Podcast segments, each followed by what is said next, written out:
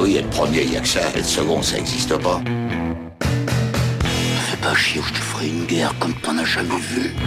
Go ahead. Quand les types de 130 kilos disent certaines choses, ceux de 60 kilos les écoutent. Make my day.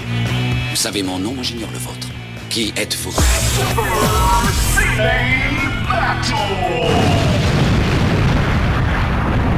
Le second, c'est un con. Super Ciné Battle, c'est le podcast où nous établissons le classement ultime du cinéma. Nous prenons vos listes de films que vous nous adressez pour les classer du meilleur au pire afin d'obtenir la liste ultime. Ceci est notre épisode 152 et de l'autre côté du poste, j'ai le Substitute de la Haute-Savoie. Hello papa, comment ça va? Bah écoute, euh, techniquement, techniquement, ça fait quand même euh, maintenant quelques années que je ne suis plus substitut du tout, et donc du coup, c'est euh, voilà, c'est un petit peu dénigrant de me dire ça, mais je prends ça comme un compliment parce qu'évidemment, euh, je je pense que tu pensais davantage à la méthode pédagogique dans ce grand film sur l'éducation qu'est The Substitute euh, plutôt qu'au statut administratif. À l'utilisation des armes, à une certaine expérience de la guerre du Vietnam. Voilà, c'est ça que ça m'évoque. Exactement, c'est tout à fait. Alors Steph, aujourd'hui, on est réunis à nouveau pour les années 50 et on peut dire qu'on s'amuse plutôt bien dans les années 50. On sait pas quand est-ce qu'on va s'arrêter. On s'est dit dans notre tête qu'on allait s'arrêter quand on aura entre 12 et 15 films. Oui, 15 films, effectivement, on s'est- on s'est fixé une barrière, et là, on est euh, a priori à mi-chemin. On est à mi-chemin et donc ce qu'on va faire, bah, c'est euh, d'abord, je devrais juste répéter les choses qui sont essentielles, c'est-à-dire vous nous faites parvenir des listes, c'est trois films par liste, un titre si vous voulez, mettre un thème, c'est pas mal de mettre un thème et vous l'envoyez à supercinébattle@gmail.com. On a pas mal de listes, mais je suis toujours surpris. Euh, parfois, je regarde, euh, par exemple, l'autre jour, je regardais un bout de mon western préféré. Mon western préféré n'a jamais été mentionné. Figure-toi. Ah bon? Et euh, pourtant, je suis, tu, es un grand fan d'Open Range comme tout le monde. Non, c'est un western. C'est un western des années 50, mais, euh, mais il n'était pas mentionné. Alors, ça serait trop facile de dire ah je veux ça, je veux ça. On dit pas aux gens qu'est-ce qu'on a envie de, quoi on a envie de parler, même si parfois on le sous- sous-entend quand même. Je veux dire, euh, il y a, il y a Parfois, quand on même. sous-entend, mais c'est pas le genre de la maison. Voilà, c'est pas le genre de maison. Et du coup, ça serait trop facile. Euh, par exemple, il y a une personne qui m'a dit Ah, mais c'est ça ton James Bond préféré euh, de celui des années 70. Évidemment, il y en a pas des masses, mais par contre, il a été jamais proposé dans une liste. Alors, Steph, je t'ai même pas demandé comment ça va, toi? Ça fait longtemps.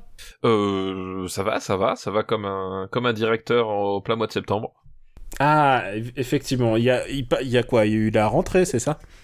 C'est ça, il y a eu la rentrée, toutes les opérations de rentrée, euh, tout plein de choses à ajuster, des surprises, comme chaque fois. Et les surprises qui viennent en général le dimanche soir pour le lundi matin. c'est un peu ça, ouais, c'est un peu ça. Au moins, tu les découvres pas dans le JDD cette année. Enfin, enfin c'est depuis cette rentrée en tout cas. Pas toutes. Pas toutes, pas toutes. Et je me dis, tu sais quoi, ça fait longtemps qu'on s'est pas présenté, puisqu'on présente un épisode sur deux. Et là, non, est-ce qu'on, c'est quand la dernière fois qu'on s'est présenté? Il y a au moins trois épisodes, non? Je sais plus. Oh, peu importe. Ah, je sais, je sais plus, écoute. On va, pas se on va se présenter à la fin. Si vous restez jusqu'au bout, si c'est votre premier podcast et vous dites qui c'est ces deux Gugus, voilà, à la fin, on va dire de qui il s'agit. Voilà. Exact, exactement, c'est, c'est bien conçu quand même. Et on va passer notre liste de films en revue, c'est-à-dire les années 50 qui ont été classés avec une très grosse bataille pour la première place. Tu, me le concéderas quand même, euh, c'est pas passé loin que le pont de la rivière Kwai se fasse détrôner. Effectivement, c'est pas passé loin que le pont de la rivière Kwai se fasse détrôner, mais il y a, euh, si vous avez bien écouté l'épisode précédent, il y a derrière quand même une raison tactique et, et tout à fait valable. C'est que le, le, le marbre euh, voudrait qu'il ne soit pas de, trop uniforme. Oui, voilà, c'est que il y a, il y a d'autres films euh, du, réalisa- du réalisateur qui est, qui est actuellement deuxième et euh, qui pourrait être bien classé euh, par la suite. Le deuxième film, vas-y, dis, dis-moi. rappelons, que- rappelons que, Ouais. que le, rappelons que le second c'est un con. Et ça c'est quand même important du coup. C'est très dur pour la mort aux trousses, donc qui est deuxième derrière le pont de la rivière Kwai. Mais vas-y, lis la liste un petit peu, toi. Donc euh, oui, la mort aux trousses, tu as tout à fait raison. On a en- ensuite le septième saut, euh, la traversée de Paris, 20 milieux sous les mers, le chien des Baskerville, touchez pas au Grisby, et puis on termine à la euh, huitième et dernière place, le retour de la mouche, euh, qui je pense va probablement descendre encore aujourd'hui. Le retour de la mouche. Il y aura peut-être des surprises, remarque. Ah, euh, mais ouais, on verra. hein, ça, je, je suis pas certain. On va euh, donc ça, on est allé, on est allé vite. C'est ça qui est l'avantage de des listes quand elles commencent. Et en même temps, c'est pas comme s'il y avait beaucoup d'autres décennies à inventer. hein. Il y a des gens qui m'ont dit, eh, c'est quand les années 40 J'ai dit, mollo, mollo. On fera peut-être les années 40 quand ça sera l'épisode 240. C'est quand les années 20, tu sais. bon.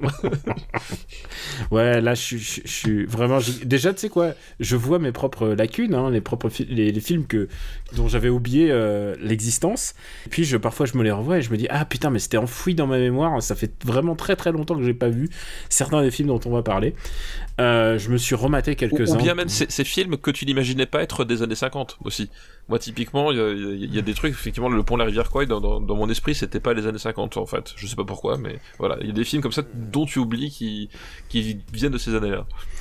Et, euh, et tu sais quoi, je me suis dit, on va faire peut-être un, un petit, un petit hommage à Bebel. Et en fait, euh, il n'y a pas tant de films des années 50 de, de Belmondo, en fait. Bah oui, oui, effectivement, euh, Belmondo, donc, euh, que, qui, qui quand même euh, euh, trône dans le, dans le générique de Super Ciné Battle, donc euh, voilà, qui, qui est quand même une part importante de, de, de ce podcast. Et euh, c'est vrai que le- les années 50, c'est pas forcément son, euh, son, son, voilà, sa, sa décennie la plus, euh, la plus prolifique. Euh, c'est la, la décennie où il, où il commence en fait. Et puis euh, donc du coup, il a pas, euh, il a pas énormément de rôles, surtout pas énormément de rôles marquants, hein, on va dire, hein, parce qu'il a, voilà, il fait, il fait vaguement des personnages à droite à gauche. Et c'est vrai que voilà, Bebel, ben ça, ça débute vraiment en 1960 en fait. Hmm. Et, et en plus, c'est encore la, la période où on lui répète ben, Vous avez pris des cours de comédie, c'est bien, mais vous avez pas le physique de jeune premier. Et tu sais quoi? Quand je vois les photos de Belmondo jeune, je me dis Putain, les mecs, ils sont dé- c'est vraiment dégueulasse, quoi. Parce que putain, c'est. Qu'est-ce qu'il est beau Il y a une photo qui a été postée par euh, son petit-fils euh, sur, euh, sur Instagram et où tu vois Belmondo tout nu au soleil et tout. Je me dis Putain, mais c'est un des plus beaux mecs au monde. Et les gens lui faisaient Ah non, quand même, un peu, un peu une sale gueule, quoi. C'est pas, c'était incroyable. Enfin, vraiment, les. C'était incroyable, oui, le, le, le physique de boxeur, effectivement, qui à un moment donné euh, a été censé lui porter, euh, lui porter pré- préjudice, et duquel d'ailleurs il a, il a finalement euh, fini par, euh, par en jouer et en faire une force, quoi. Comme un peu Li- Lino Ventura dont on a parlé dans Touchez pas au Grisby d'ailleurs. Donc touchez pas au Grisby, effectivement. Et pour le coup, là on peut pas accuser le Death Note de Super Ciné Battle, ça fait longtemps qu'il est mort. Voilà. On, y, on y est pour rien cette fois-ci. Et, et pour Belmondo, euh, bah non plus, puisqu'on est dans les, an- 50 euh, les années 50, donc euh, on est perché. Et il faut dire un truc, c'est que Belmondo, On il, est, il est dans tous les génériques de Super Ciné Battle depuis euh, la création de ce podcast, qui remonte un petit peu maintenant. Euh, on, est, on va être des vétérans hein, bientôt, tu te, rends compte, tu te rends compte? Je te propose de commencer tout de suite. Et avec, euh, tu sais quoi, avec une, une liste, euh, puisque tu sais qu'on on a vu un petit peu de films français, on a vu un petit peu euh, de films américains, on a vu un petit peu de films anglais, mais on, tu sais que j'aime bien commencer par des Un peu de petits film suédois aussi. un peu de films suédois, c'est vrai. Et on va, euh, on va s'attacher à une, à une actrice en particulier. Et c'est une liste qui nous est envoyée par Maxime B. Merci Maxime B pour ta liste. Et sa liste s'appelle Des pointures et une icône absolue de beauté. Et est-ce que D'accord, donc déjà on sait qu'on parle pas de nous. Ouais, des- bah, euh, ni de ni de Belmondo dans les années 50. Effectivement. C'est une liste qui est consacrée à une très très belle actrice de cette époque-là. C'est, euh, elle commence tout juste, elle est toute jeune. Euh, c'est une actrice qui s'appelle Audrey Byrne. Ah, et bah oui, forcément, forcément. Et ben c'est la première fois qu'on va parler de. Ah non, on a failli faire My Fair Lady, mais euh, tu l'avais pas vu à ce moment-là. Et, euh, et je pense pas que tu l'aies vu depuis parce que My Fair Lady c'est pas le genre de film que tu regardes pendant la rentrée littéraire, euh, pendant la rentrée, euh, la rentrée scolaire. Excuse-moi, rentrée littéraire c'est une déformation professionnelle, c'est Oui, oui. c'est la maison, tu le sais. C'est la maison effectivement qui déborde. Voilà, exactement. Je- J'en entends parler, voilà, j'ai tous les ragots. Et en plus, là, on est dans la période des prix littéraires. Mon gars, tous les ans, tu sais quoi, c'est leur TGS à eux, il faut leur laisser quand même. Et alors, on va commencer par un premier film euh, de cette liste qui s'appelle Vacances romaines.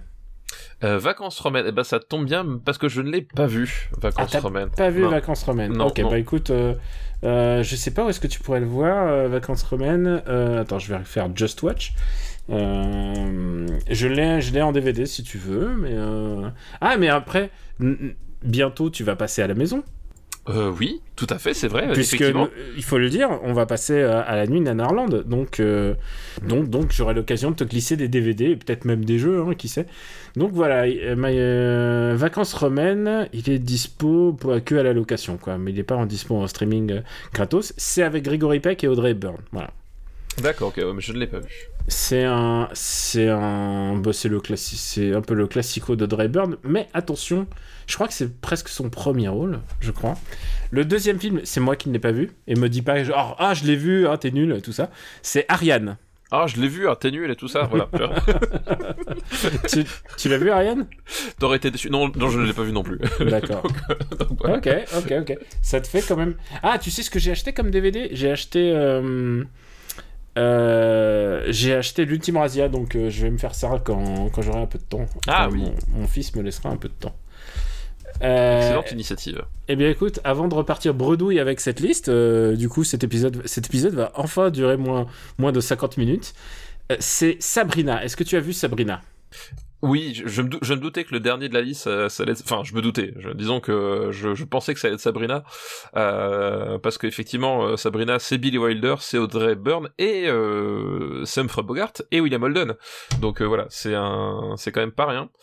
Euh, et euh, Sabrina, voilà, c'est une... euh, comment dire C'est une comédie euh, romantique. C'est une rom-com, ouais, Voilà, on, peut le dire, on peut le dire. c'est une comédie romantique signée Billy Wilder avec une qui se déroule dans l'atmosphère, on va dire, de la de la grande bourgeoisie américaine, euh, puisque Sabrina, donc le personnage d'Audrey Hepburn, euh, elle, elle, euh, je sais plus, c'est la, c'est une fille de chauffeur ou de, ou de domestique, c'est C'est la fille du chauffeur euh, du, du mec joué par Humphrey Bogart. Voilà, c'est ça, exactement.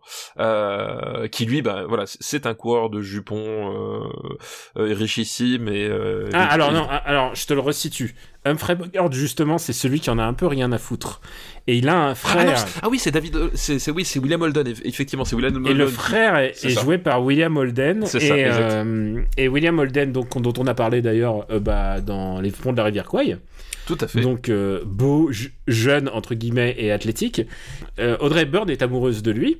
Mais vraiment, genre maladivement, genre comme, comme dans une comédie romantique des années 50. Pour qu'elle soit un peu moins amoureuse, on l'envoie à Paris. Et euh, c'est un peu euh, une petite escapade, c'est un peu euh, Emily in Paris, comme on dit euh, maintenant aujourd'hui. C'est-à-dire qu'elle va arriver dans un Paris idyllique où elle va apprendre à faire la baguette et à, et à danser et, à- et genre elle va devenir une vraie femme du monde. Et quand, et quand elle revient, et ben William Holden il dit mais qui c'est cette, cette nana? Et il va essayer évidemment de sortir avec alors qu'il est sur le point de se marier. Et pour éviter qu'il se marie avec, bah, euh, son frère, donc euh, joué par Humphrey Bogart, il se dévoue, il se dit bon bah écoute, moi je vais me, je vais me dévouer, je vais m'en occuper. Et évidemment, ce qui va arriver arriva, c'est-à-dire que euh, elle tombe amoureuse de Humphrey Bogart en fait. C'est ça, mais qui, qui, qui n'est pas tombé amoureux de d'Humphrey Bogart? Jetez-nous la pierre. Alors, tu sais qu'il y a. Alors, Humphrey Bogart, d'accord. Il y a un truc, un petit truc bizarre et qui est souligné dans ce film, c'est leur différence d'âge. Elle, elle, est, euh, elle a 24 ans à tout casser et lui a 50 et quelques. Il est, euh, il est à la, pas à la fin de sa carrière, mais il, est, euh, il, a, il a 50. Il, il va vers les 55. Et à un moment, il dit Ah, si seulement j'avais 10 ans de moins, j'avais. Et dans ma tête, je faisais Non, non, si seulement t'avais 30 ans de moins.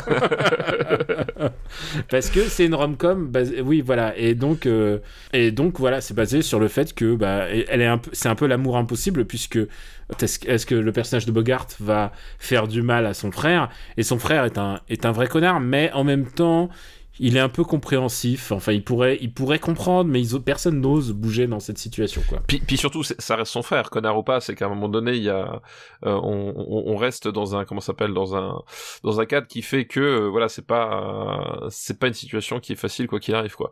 Et donc effectivement, le- les dilemmes vont se, vont, vont se, se, se, se, se faire dans un peu dans tous les sens quoi. Exactement. Euh, Il y, a, y a plein de, de petits. C'est un triangle amoureux extrêmement classique.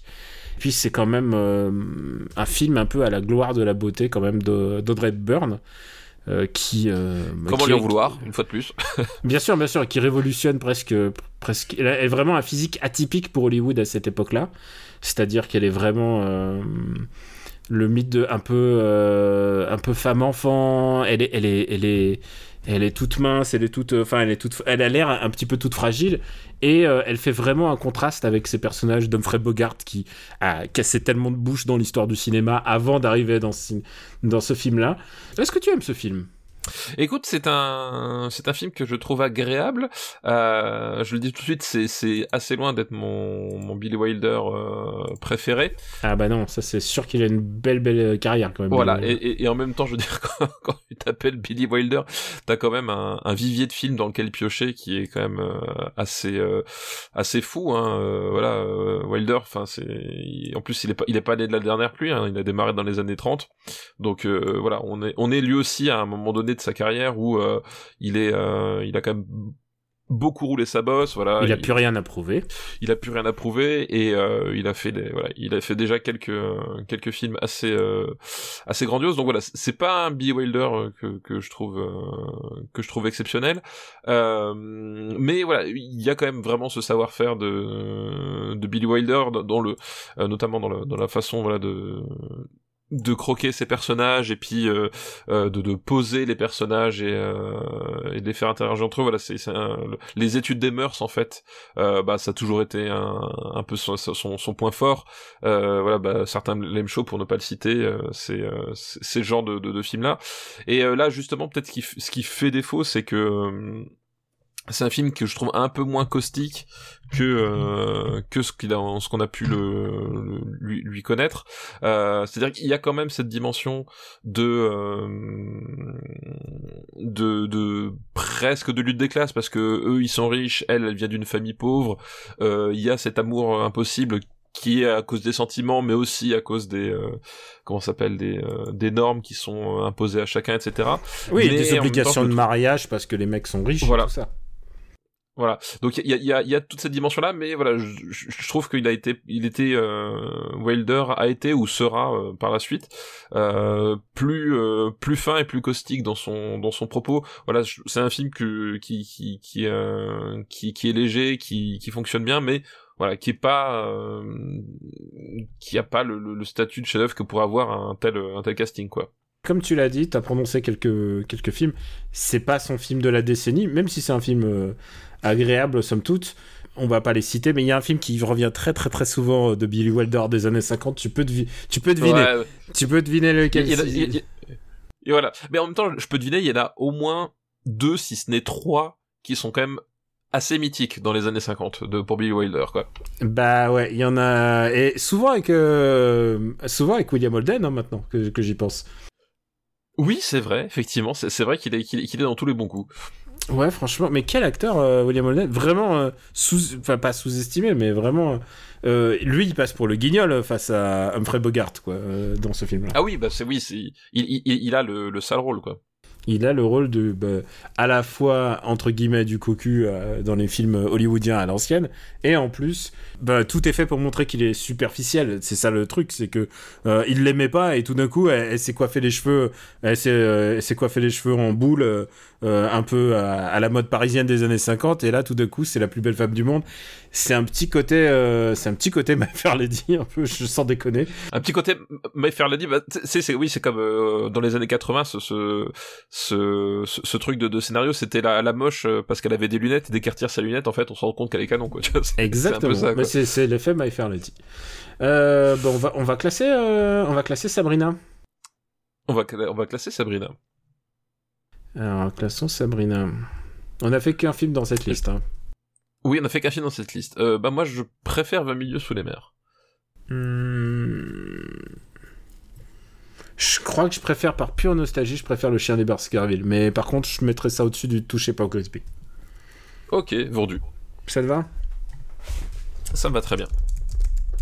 Mais écoute, Sabrina est désormais septième meilleur film des années 50. Et meilleur classement de Bray Byrne chez nous. C'est, je crois que c'est le premier film qu'on, voit avec elle. Eh ben écoute, ça se fait. Ça se fait. On va remercier Maxime B pour sa liste. Merci Maxime B pour ta liste. Je pense qu'on devrait, euh, maintenant que tu m'as, tu m'as retoqué presque une liste entière là, il va falloir que, il va falloir que je, il va falloir que je, il va falloir que je sorte un petit peu, un truc un petit peu, un, un peu, un peu violent. Euh, écoute, c'est une liste, c'est, c'est pas celle que tout le monde attend, je peux te le dire. Il n'y a pas que les, c'est une liste envoyée par Alfred Pipolaki. Merci Alfred Pipolaki pour ton, pour tes bonnets et pour ta liste. Et son, son avatar, c'est Alfred de Alfred Pennyworth, donc le, le, le majordome de, de Bruce Wayne. Bah, mais de, en- de Tony Stark, voilà. Et il nous envoie cette liste qui s'appelle Il n'y a pas que les 7 et les 12 dans les titres des films des années 50. On va commencer, on va commencer de manière un petit peu violente. Est-ce que tu as vu les 400 coups? Ah, les 400 coups, évidemment. Euh, évidemment, c'est un, un, un des films de, de François Truffaut. Est-ce que ce n'est pas le premier Truffaut qu'on fait? Je. Attends, est-ce qu'on a pas. Qu'est-ce qu'on aurait pu faire comme Truffaut? Je, je suis en train de me dire. Euh, non, non, non, on en a fait un. On en a fait un. On a fait un Truffaut. On mais... avait fait quoi? Euh... Ah si, on avait, on avait fait le- l'enfant sauvage, non? Non, non, non, on n'a pas fait l'enfance. Ah, merde, lequel on avait fait de Truffaut? Le dernier tango à Paris? Non, pas le dernier tango. Mais tu vois, moi aussi je dis de la merde. le dernier métro. Le dernier métro. Euh, je sais pas pourquoi je confonds ces deux films, en plus ça n'a- ça n'a aucun intérêt. je... je, te... je peux te le dire, le dernier métro, c'est pas mon Truffaut préféré. À ce moment, mon Truffaut préféré. Non, non. euh, Bah écoute, non, ça doit être son le premier Truffaut qu'on fait. Enfin, je vois pas d'autres. Qu'est-ce qu'on aurait pu faire d'autre? Qu'est-ce qu'on aurait pu faire d'autre? L'homme qui aimait les femmes, on l'a pas fait. Écoute, bon, je ne sais pas. Peut-être que les auditeurs euh, sauront, sauront mieux que nous. Lançons-nous dans les 400 coups, donc euh, le... son premier film.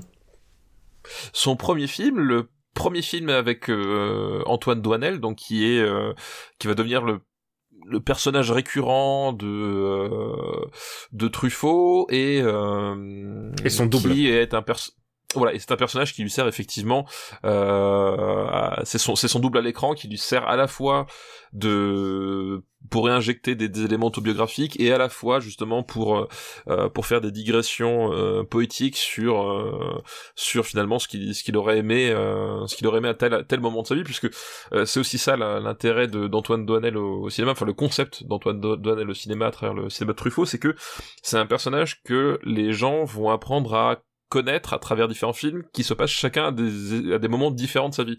C'est-à-dire que c'est un personnage qui va vraiment euh, grandir à l'écran quelque part en fait euh, euh, avec nous. Et là, dans les 400 cons où on le découvre, il a, il a 12 ou 13 ans et ça nous raconte voilà un peu le, cette, cette métamorphose, enfin ce passage à pas à l'âge adulte, mais en tout cas ce passage de l'adolescence pour Antoine Douanel. Et puis plus tard, je crois que le dernier c'est L'amour en fuite.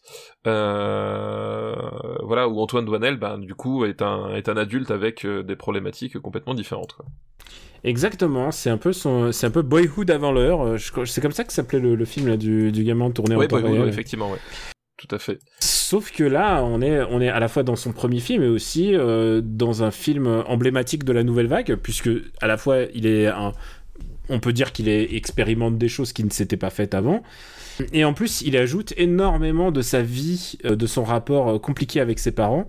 Alors moi, j'avais lu il y a longtemps des, souvenirs d'enfance de, de Truffaut, et il avait, il s'était rétracté plusieurs fois en disant non, c'est pas autobiographique pour pas s'engueuler trop avec sa famille euh, parce qu'il a un père adoptif. Enfin, il y a des choses, il y a des choses compliquées. Et en fait, il est revenu plusieurs fois sur la valeur autobiographique de ce qu'il raconte. Mais en même temps, ça, c'est pas si grave, comme tu le sais et comme tu aimes le dire. Euh, l'important, c'est de faire du cinéma. hein. Ce qu'il raconte, euh, que ce soit vrai ou faux, euh, c'est pas l'important. Qui ce qui est intéressant, c'est le récit. Ouais, ça non, mais tout à fait. C'est qu'en fait le voilà, euh, c'est tout le c'est tout l'enjeu que de, du, du, du- cinéma des, des biopics pour que ce soit finalement, c'est que euh, le- la vérité vraie des faits, euh, si seulement si seulement déjà elle peut être établie, parce que euh, euh, voilà, c'est c'est parfois aussi une question de de de, de point de vue et de, de momenté, euh, et pas tellement importante. Parce que voilà, ce qui est important, c'est c'est ce qu'il dit à travers ce personnage, ce qu'il en dit. D'ailleurs, je, je parlais du fait que comment s'appelle Antoine Douanel euh, grandisse à l'écran, c'est même c'est plus que littéral puisque euh, il est incarné par Jean-Pierre Léo à chaque fois. Voilà, c'est le même comédien qui le- qui l'incarne à chaque fois. Jean-Pierre Léo, dont on a, je sais pas si on a déjà parlé de Jean-Pierre Léo, mais on l'a évoqué puisque il Alors a, oui, il- on en, on en- on en a par- on en a parlé dans un autre podcast, euh, dans un podcast Nanarland. Voilà, on en a parlé dans Nanarland, le pauvre Jean-Pierre Léo, puisqu'il a joué euh, dans le film de euh, Ariel Dombal, si je m'abuse. C'est ça, Alien Crystal Palace, effectivement. Voilà, il était. Et, on se de- et- et quand tu vois Jean-Pierre Léo dans ce film, tu te dis. Il y a, il y a vraiment, il y a marqué qu'est-ce que je fous là dans, dans ce... Parce que Je je, crois, je crois qu'il a pas compris ce qu'il faisait là, effectivement. Mais je pense que pour Ariel Dombal, c'était quand même le kiff d'avoir Jean-Pierre Léo, qui est quand même un, un, des acteurs emblématiques de la nouvelle vague. Vraiment, c'est vraiment un comédien qui a incarné un peu ces années-là, et de l'avoir là transporté. Je sais pas, il portait une espèce de de truc de pharaon. Je, je crois que c'est ça, je, crois que c'était censé être un pharaon, et il euh, y a un truc très très amusant entre guillemets, c'est que depuis Alien Crystal Palace, euh, on n'a plus revu Jean-Pierre Léo au, cinéma. Je pense que c'est le film qui l'a fait arrêter le cinéma. Et alors, écoute, je je sais, moi je dirais pas, je, je sais pas. Je sais pas, mais de toute manière, je suis, je, serais curieux de savoir comment il a atterri dans. En fait, il faudrait faire un. Et j'appelle, euh, j'appelle tous les, les, journalistes cinéma de France au lieu de, au lieu de, de se fighter sur des critiques ciné. Euh, est-ce que Dune c'est bien ou pas Je pense que ce qui serait important, c'est vraiment le vrai, le vrai enjeu aujourd'hui. C'est est-ce que Alien Crystal Palace, qui fait la oral history maintenant de Alien Crystal Palace, c'est ça que j'ai envie de lire maintenant. Exactement, et, même moi, ce que, je, pense, ma conviction profonde, c'est qu'en fait, Alien Crystal Palace fait partie du cycle Antoine Douanel, en fait. Pour moi, c'est Antoine Douanel qui, euh, après la mort, se réincarne à travers une divinité égyptienne, en fait. Et pour moi, c'est tout à fait cohérent. Euh, on n'a même pas parlé du film, on est con là, on est là à dire n'importe quoi, putain. bon, c'est un film, euh, bon, on l'a dit autobiographique, et donc qui raconte euh, l'enfance d'Antoine Douanel. Et Antoine Douanel qui est un peu une enfance compliquée, parce que il a un père, il a un beau-père, donc c'est exactement comme, comme Truffaut, et aussi un beau-père qui sert un peu à que dalle, et une mère pas très pas sympa. Je sais pas s'il est un peu autoritaire avec lui, mais et bref, euh, il y a un truc qui se passe euh, de l'ordre de la rébellion. En fait, il est en train de vivre une, crise d'adolescence, mais c'est quand même une crise d'adolescence intello parce qu'il est quand même passionné de littérature et tout. C'est pas genre, euh, c'est pas genre il va pas se, se niquer la santé sur des MMORPG. Il va, lui, genre il lit, euh, il lit Maupa il lit Maupassant et Balzac, tu vois. C'est ça. Il y avait pas la PlayStation à l'époque. il y avait pas, ah, c'était le bon vieux temps vraiment. c'est ça. il y avait pas Deathloop et tout ça quoi. Et euh, bah, on rigole de ça, mais, mais euh, Steph, est-ce que tu aimes ce film? Bah écoute, oui, parce que le, bah, voilà, les, les 400 coups, tu, tu l'as dit, c'est une, euh, c'est une histoire d'adolescence, de, de, rébellion. Euh, C'est-à-dire que quand on dit euh, en, rébellion, c'est que t'as parlé de ses parents, mais il y a aussi son son son, son instituteur, ah, son qui qui le qui le punit, ouais. Voilà, qui, qui est quand même un, un, un gros salopard, comme euh, comme on comme on en fait plus, enfin ou, ou, ou, j'espère plus.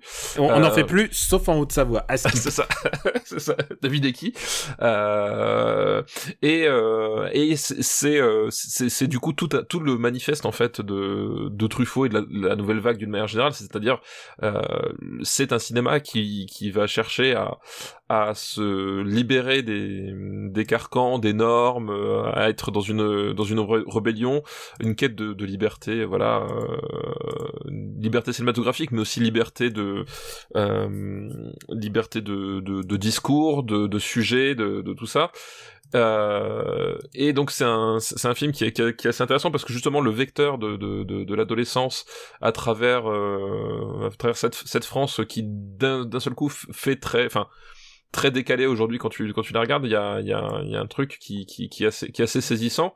Euh, et puis il y a ces il y a y a surtout ces, ces moments de cinéma. Voilà cette espèce de de travelling infini euh, qui accompagne Antoine alors qu'il qui fuit euh, qui littéralement il fuit ce monde.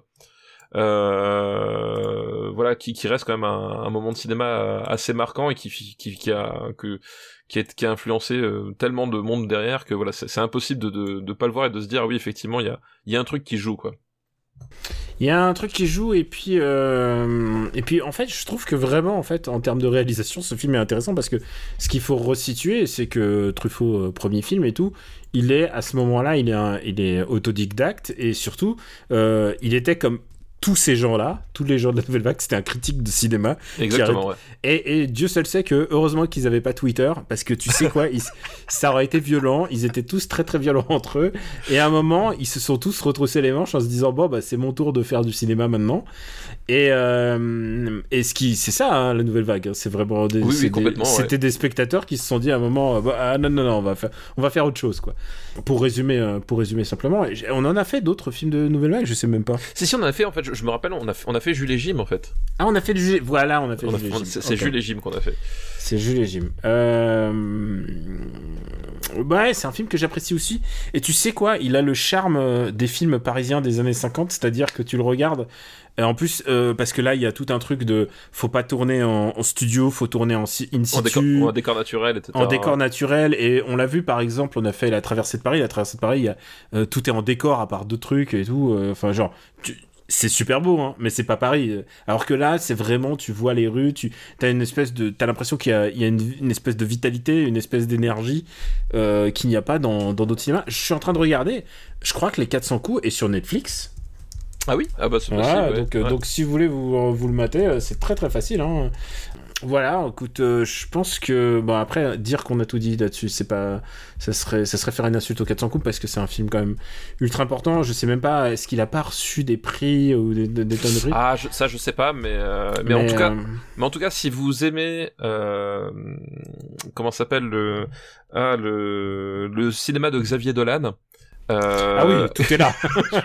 Bon, j'ai envie de dire, euh, il y, a, il y a la copie et il y a l'original. voilà. Ah bah clairement il y a un truc de, de rébellion. Alors certes ça crie moins sur sa maman que tu m'as tué, euh, des choses comme ça. C'est ça. C'est bah, en fait effectivement, enfin, si, si- Le cinéma de Maïwen aussi j'ai envie de dire. Oui, ah oui. euh, euh, alors le cinéma de Maïwen, c'est- intéressant que tu utilises le terme cinéma et Maïwen en- ensemble, mais bon. Ah je- non non non je- ah, alors non non non non non moi je, suis prêt moi je suis prêt à défendre le cinéma de Maïwen si on est prêt à défendre le, le, le cinéma euh, de Xavier Dolan quoi je pense qu'il y a une vraie il y a une vraie ligne à tracer qui est pas si éloignée Ah bah, euh, entre ça entre entre ça et et un peu la nouvelle vague je pense je pense que la nouvelle vague a été quand même il y avait une espèce de démarche euh, particulière mais euh, on va pas se lancer là dedans parce que Non, non, on va pas se lancer là-dedans. Eh bien, Mais on va recevoir voilà, des on va recevoir du courrier de Maïwen en personne qui qui va nous dire non non mais euh, vous déconnez euh. Mais voilà, si vous avez aimé Mommy, bah en fait, euh, voilà, Mommy, c'est c'est c'est un- c'est une sorte de de de, de, de remake postmoderne de des 400 coups en fait, hein, sur sur tellement d'aspects, euh, ju, ju, jus- jusque dans la jusque dans le, le dernier acte en fait, euh, qui est vraiment littéralement le même quoi. Euh, donc euh, donc voilà. Et le truc qui est d'intéressant avec les 400 coups euh, comparé à d'autres films de, Truffaut, c'est que justement, il a il a encore cette euh, cette espèce de fraîcheur, c'est-à-dire il a ce, ce, côté ce côté in- intellectuel intellectuel mais qui se qui est encore en phase de recherche et qui n'est pas encore en phase d'avoir le- les, réponses en fait c'est un- c'est un peu le- la, la dérive que va avoir à mon sens les certains cinéastes de la nouvelle vague c'est qu'arrivé à un certain moment ils vont arriver à avoir eux aussi le statut finalement qui que, que qui, qui est recommandé et qui critiqué chez, chez les autres parce qu'il y, avait aussi une c'était une, une, une révolution on va dire esthétique philosophique mais aussi quand même une, une révolution d'ego. C'était il y avait quand même beaucoup de ça aussi. Et, euh, et à un moment donné certains ont pu euh, se à- à- arriver euh, là où il là où il fallait où ils ont ils ont pu devenir finalement le- l'archétype de ce qui ce qui défend ce qui dé- détestait à la base quoi. Et les 400 coups justement a a cette- encore cette spontanéité et cette fraîcheur, euh, presque parfois cette euh, cette maladresse, euh, parce que voilà, il y a, je trouve qu'il y a, il y, a, y y a certaines scènes en fait qui sont extrêmement didactiques dans ce qu'elles, euh, dans leurs intentions en fait.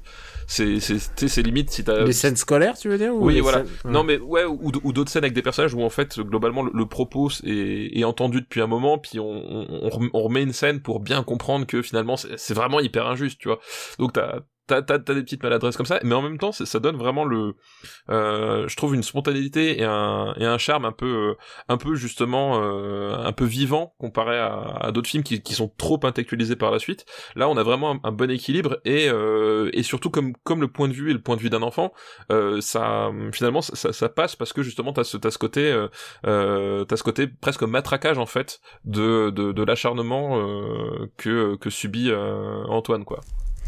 Il Euh, y, a, y a quelque chose comme ça, il y a un truc, mais moi je pense, euh, j'ai prononcé le mot avant, mais il y a un truc d'énergie en fait.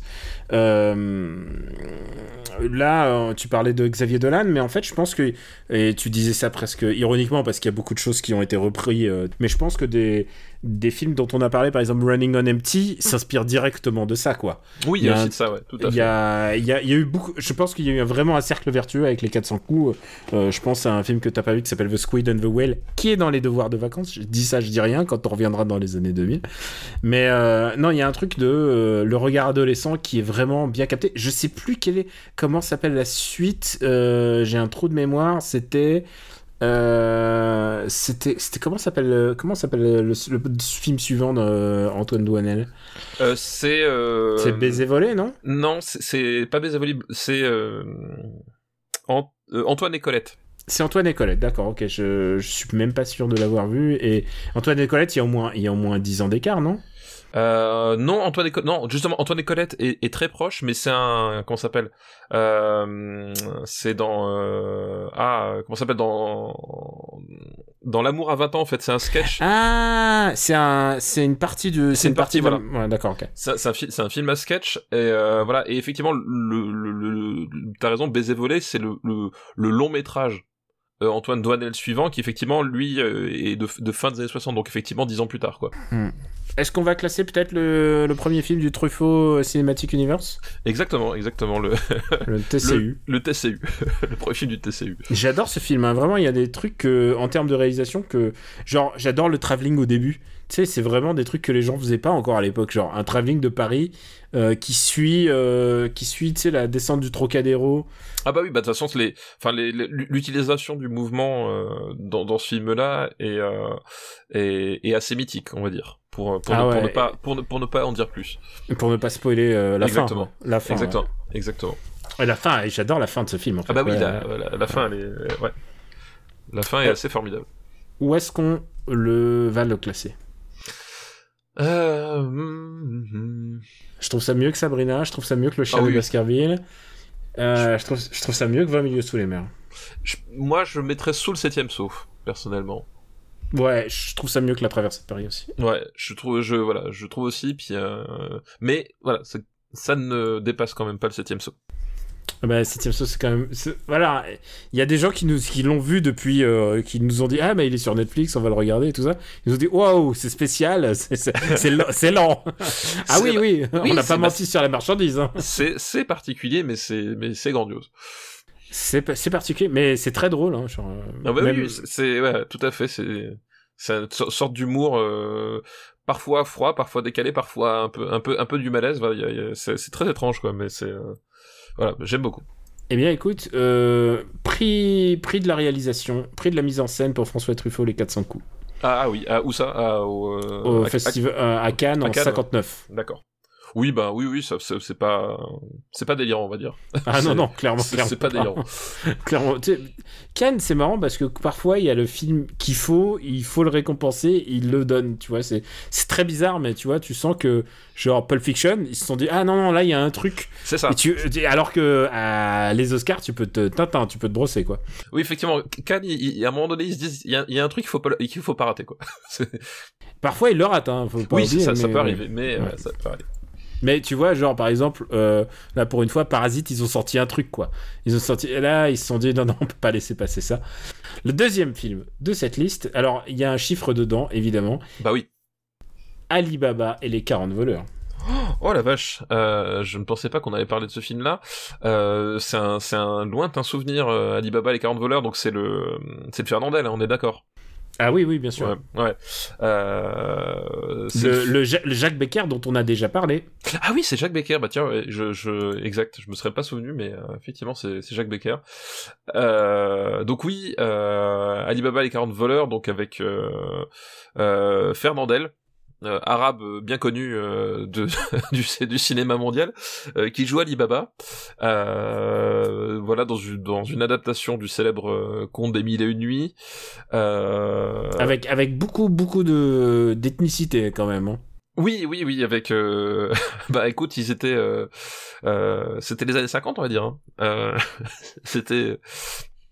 Est-ce qu'il y a, une, une- est-ce y a un seul arabe euh, à l'écran? Je suis pas sûr. Euh... Peut-être... Alors peut-être, peut-être l'actrice principale éventuellement, euh, puisque euh, le, le- les actrices, ça, ça donne un, un petit charme exotique. Euh... Je pense que c'était ça, mais effectivement, je pense que dans le casting masculin, à mon avis, euh, t'as que des Jean-Pierre et des et des et des Julien, quoi. Putain, je peux, c'est, dégueulasse. C'est de- le mec qui s'appelle Stéphane. Que- alors, excuse-moi. Alors, suite justement à, à la- une certaine polémique cer- d'une certaine personne, j'ai vérifié et je peux dire fièrement que mon prénom euh, serait interdit parce que ce n'est pas un prénom français. Voilà, excuse-moi, c'est un prénom grec. Euh, voilà, donc je. Ton prénom est interdit? Ah bah, mon prénom serait interdit, effectivement. Il n'y a pas un Saint-Stéphane? Attends, mais ça veut dire que le prénom de mon canard est interdit aussi? Le prénom de ton canard. Et je suis sûr que Daniel, c'est un, prénom de collabo et que toi, tu serais autorisé. J'ai pas vérifié pour toi. euh, Non, mais c'est un, prénom de, de la Bible, donc euh, normalement. Il n'y a pas de Stéphane dans la Bible. Il y a pas de Stéphane. à- Non, non, il y a Étienne en fait. Figure-toi, il y a pas, il y a pas de Saint-Stéphane. Il y a la Saint-Étienne le 26 décembre. Ah putain. Eh oui, eh oui, voilà. Et je connais le Donc, prénom donc, de tes je- enfants. je- je suis pas sûr. Je, suis pas sûr. Je suis pas sûr que, au moins ta fille, je crois que ta fille elle va devoir changer de nom. Euh, oui, même les, les deux, je pense. Ah peut-être non, ton fils non. Mais par contre, je pense que le mien, ouais, le, mon fils c'est sûr. Attends, Euh, non, c'est je- euh, Ah oui, oui, bah oui. Constantinople et tout ça. Non non. Ça. ouais, le, le tien, effe- effectivement, euh, effectivement, je pense qu'il il passerait pas là. le mien, il passerait pas le, le, le mur de Berlin, si tu vois ce que je veux dire. Donc, tout ça pour Voilà. dire, j'ai le droit de me moquer des prénoms français. Voilà. euh, oui, effectivement, voilà, c'est- c'est un casting, euh, voilà, 100% euh, intérieur du périph', on va dire. Et bon. C'est l'époque. Euh, il y a, je crois que à cette époque-là, on se posait pas vraiment ce genre de questions. Euh, ça empêche pas parfois de faire des, des films qui sont intéressants, comme les 500 55 jours de Pékin. on en avait parlé où pareil, t'avais pas énormément de chinois, euh, en tout cas dans les rôles avec des dialogues. Euh, et donc voilà, adaptation aussi euh, forcément très libre parce que euh, c'est Fernandel et que Fernandel en fait, bah, c'est un peu comme Tom Cruise, hein, c'est une marque à part entière et et tu, euh, tu, tu tu tu fais un film avec Fernandel, donc avec le comment s'appelle le ton euh, le ton de Fernandel. hein. On est quand même dans une époque où le Spoon s'était déjà passé, euh, le Petit Monde de Don Camillo aussi, voilà tous ces films là donc on- tu venais voir un Fernandel que, que Fernandel joue joue Alibaba ou le président de Roo- Roosevelt finalement ça changeait pas grand chose quoi C'est exactement ça, c'est que Fernandel avait une aura, ben, on en a un petit peu parlé parce qu'on euh, a fait au moins un ou deux films avec Fernandel, on avait au moins le, un des Don Camillo. Euh, Fernandel, c'était euh, c'était une espèce de doudou transitionnel de toute la France à cette, à cette époque-là. C'est-à-dire qu'il y avait un truc très rassurant de prendre Fernandel euh, dans un film, tu sais ce que tu vas à peu près avoir. Moi, j'adore euh, Fernandel. On n'a pas encore vu, euh, pour moi, c'est son master opus des années 50. Mais ça, ça ne saurait tarder, hein, rassurez-vous. Je crois savoir duquel tu parles Hum, est-ce qu'il y a un animal est-ce que, par hasard il y a une histoire d'animal à un moment donné avec des tâches enfin voilà un truc Est-ce que c'est comme dans Rémi sans famille Est-ce qu'il se promène avec des chiens avec une vache ou avec des Et- chiens? est-ce qu'il n'y aurait pas des nazis dedans? Les, les bons films avec Fernandel, il y a des nazis, j'ai envie de dire. forcément, voilà, forcément des nazis. Parce que franchement, les communistes comme, euh, comme antagonistes, c'est pas bon. ça fonctionne moins bien Voilà. Ouais, alors, est-ce que tu aimes ce film tout simplement? Euh, honnêtement, je j'en ai pas un souvenir exceptionnel, même même en le remplaçant dans le contexte, c'est-à-dire que à, une époque où euh, où je regardais la télé, donc ça, ça remonte quand même assez loin, euh, et où le, les, les films de de Fernandel passaient euh, quand même euh, pas mal en boucle. Enfin Fer- Fernandel, ou je dis Fernandel, mais c'était le cas aussi avec De Funès. Hein. Je veux dire, euh, excuse-moi, mais les gendarmes Saint-Tropez, je sais pas combien de fois je l'ai vu, euh, simplement parce que le, le, le programmateur de, de TF1 ou de, de France Télévisions, enfin à l'époque France 2, était trop fainéant pour mettre autre chose. Euh, donc je, l'ai vu et euh, je, autant je me, je me rappelle, enfin j'ai des, des bons souvenirs de, de pas mal de films de Fernandel, j'ai des mauvais souvenirs d'autres, mais le tu vois le celui-ci Alibaba les 40 voleurs, c'est euh, c'est complètement transparent, c'est-à-dire que c'est vraiment un Fernandel qui euh, m'a pas du tout marqué. Euh, alors que je, tu vois, j'aurais pu à la rigueur trouver un, un- je, me, rem- je me remets dans le contexte de, de, de, de l'enfant que j'avais pu être, j'aurais j'aurais pu trouver une certaine correspondance avec Indiana Jones parce qu'à un moment donné, ça se passe euh, au Moyen-Orient. Il y a même Mais- pas ça. hein. Et il y a même pas ça, c'est-à-dire qu'effectivement, euh, c'est pas un film trépidant, tu vois. Enfin, vraiment en termes d'aventure, c'est pas un film très trépidant. Euh, en termes d'humour, il y a, enfin, il y a pas une seule scène qui soit vraiment euh, mémorable ou quoi que ce soit. Voilà, c'est un film très très très transparent, quoi. Ouais, c'est. Moi, j'ai vraiment très très peu de, de souvenirs de ce film, enfin, c'est-à-dire de souvenirs marquants, hein, j'entends. Ouais, Euh, c'est bah, passé pareil. C'est c'est vraiment, c'est voilà, Et- c'est et vraiment je me souviens même- ventre mou, quoi. Je me souviens même à l'époque de genre Ah, Fernandel, les, Alibaba les 40 voleurs, je veux bien rigoler. J'ai pas beaucoup rigolé quoi. C'était Ouais. pas, c'était pas vraiment mémorable, ouais. Ouais, je suis d'accord. Euh, vu qu'on a tous les deux statifié que le fait qu'il est pas mémorable, est-ce qu'on ne découvrirait pas le marbre pour voir où est-ce que où est-ce qu'on devrait le marbrer? Soufflons sur le marbre, effectivement. Et, et, et, puisqu'on a déjà un film de, euh, de Becker dans la liste, je peux déjà te le dire, c'est moins bien que Touchez pas au Grisby. Je pense que c'est moins bien au Touchez pas au Grisby aussi. Mais est-ce que est-ce qu'on le met au-dessus de Retour de la mouche? Euh... Je crois que Retour de la mouche pourrait presque plus me faire rire, quoi, en fait. Alors, je, bah, c'est vrai que bah, Retour de la mouche, en plus, pour le coup, euh, je, l'ai revu il y a pas longtemps, et c'est vrai que j'ai j'ai assez bien rigolé. Euh, je suis pas sûr qu'Alibaba les 40 voleurs me referait le même, euh, le même effet, quoi. Moi, je suis pas certain. Hein. Eh ben, eh ben écoute, préférons le, le, nana rigolo au, au, film dont on a strictement qu'un souvenir, j'ai envie de dire. Mais euh, ah non non, j'en ai des souvenirs, mais mais rien de marquant, rien de flamboyant, rien de. Et tu sais quoi En plus, je vois le nombre de scénaristes qui ont travaillé dessus. Euh, c'était déjà, tu sais, c'était déjà les comme quand ce que je regarde une comédie française aujourd'hui, je fais ils ont été six à écrire ça quoi. Et là, j'ai je pense qu'ils étaient pas six en même temps. C'est ça le truc. Alors je mets Alibaba et les 40 voleurs. Alors Peut-être qu'on va avoir des fans d'Alibaba et les 40 voleurs, mais je suis pas sûr quand même. Écoute, je suis pas sûr, mais on peut être surpris. Hein. Il y, a, y, a, bien des fans de la ligne verte, alors comme quoi tout peut arriver. Non, c'est faux. c'est faux. Il n'y en a pas. Et euh, pendant, pendant j'ai pris deux secondes pour aller vérifier. Euh, mon nom est bien conforme à la loi, à la loi de ah, 1803. Je savais. Je, savais, je, savais, je, savais que t'étais un suppôt du pouvoir. Mais par contre, mon fils, non. Ah bah oui, non, mais alors ça, ça oui, j'ai pas besoin de, besoin de vérifier pour le savoir. Mon fils doit s'appeler Adam. Adam D'accord. Ouais, c'est le prénom qui est suggéré par ce générateur de, de prénoms. Mais je suis pas sûr que ça, ça donne pas toujours le même prénom, je suis en train de regarder. Non, non, non. Ah, si, si, c'est. Ah non, non, c'est pas random, il me, il me le refait, Il me refait. Normalement, il te, il te sort le. Il, te sort le, le bon prénom. Le bon prénom, le bon entre guillemets bien sûr.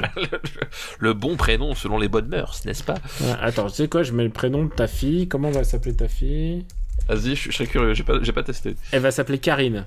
C'est nul Ah non, c'est pas, c'est pas que c'est nul, mais, mais, mais c'est, mais c'est pas son nom. C'est pas ce que j'avais imaginé en tout cas. Quoi.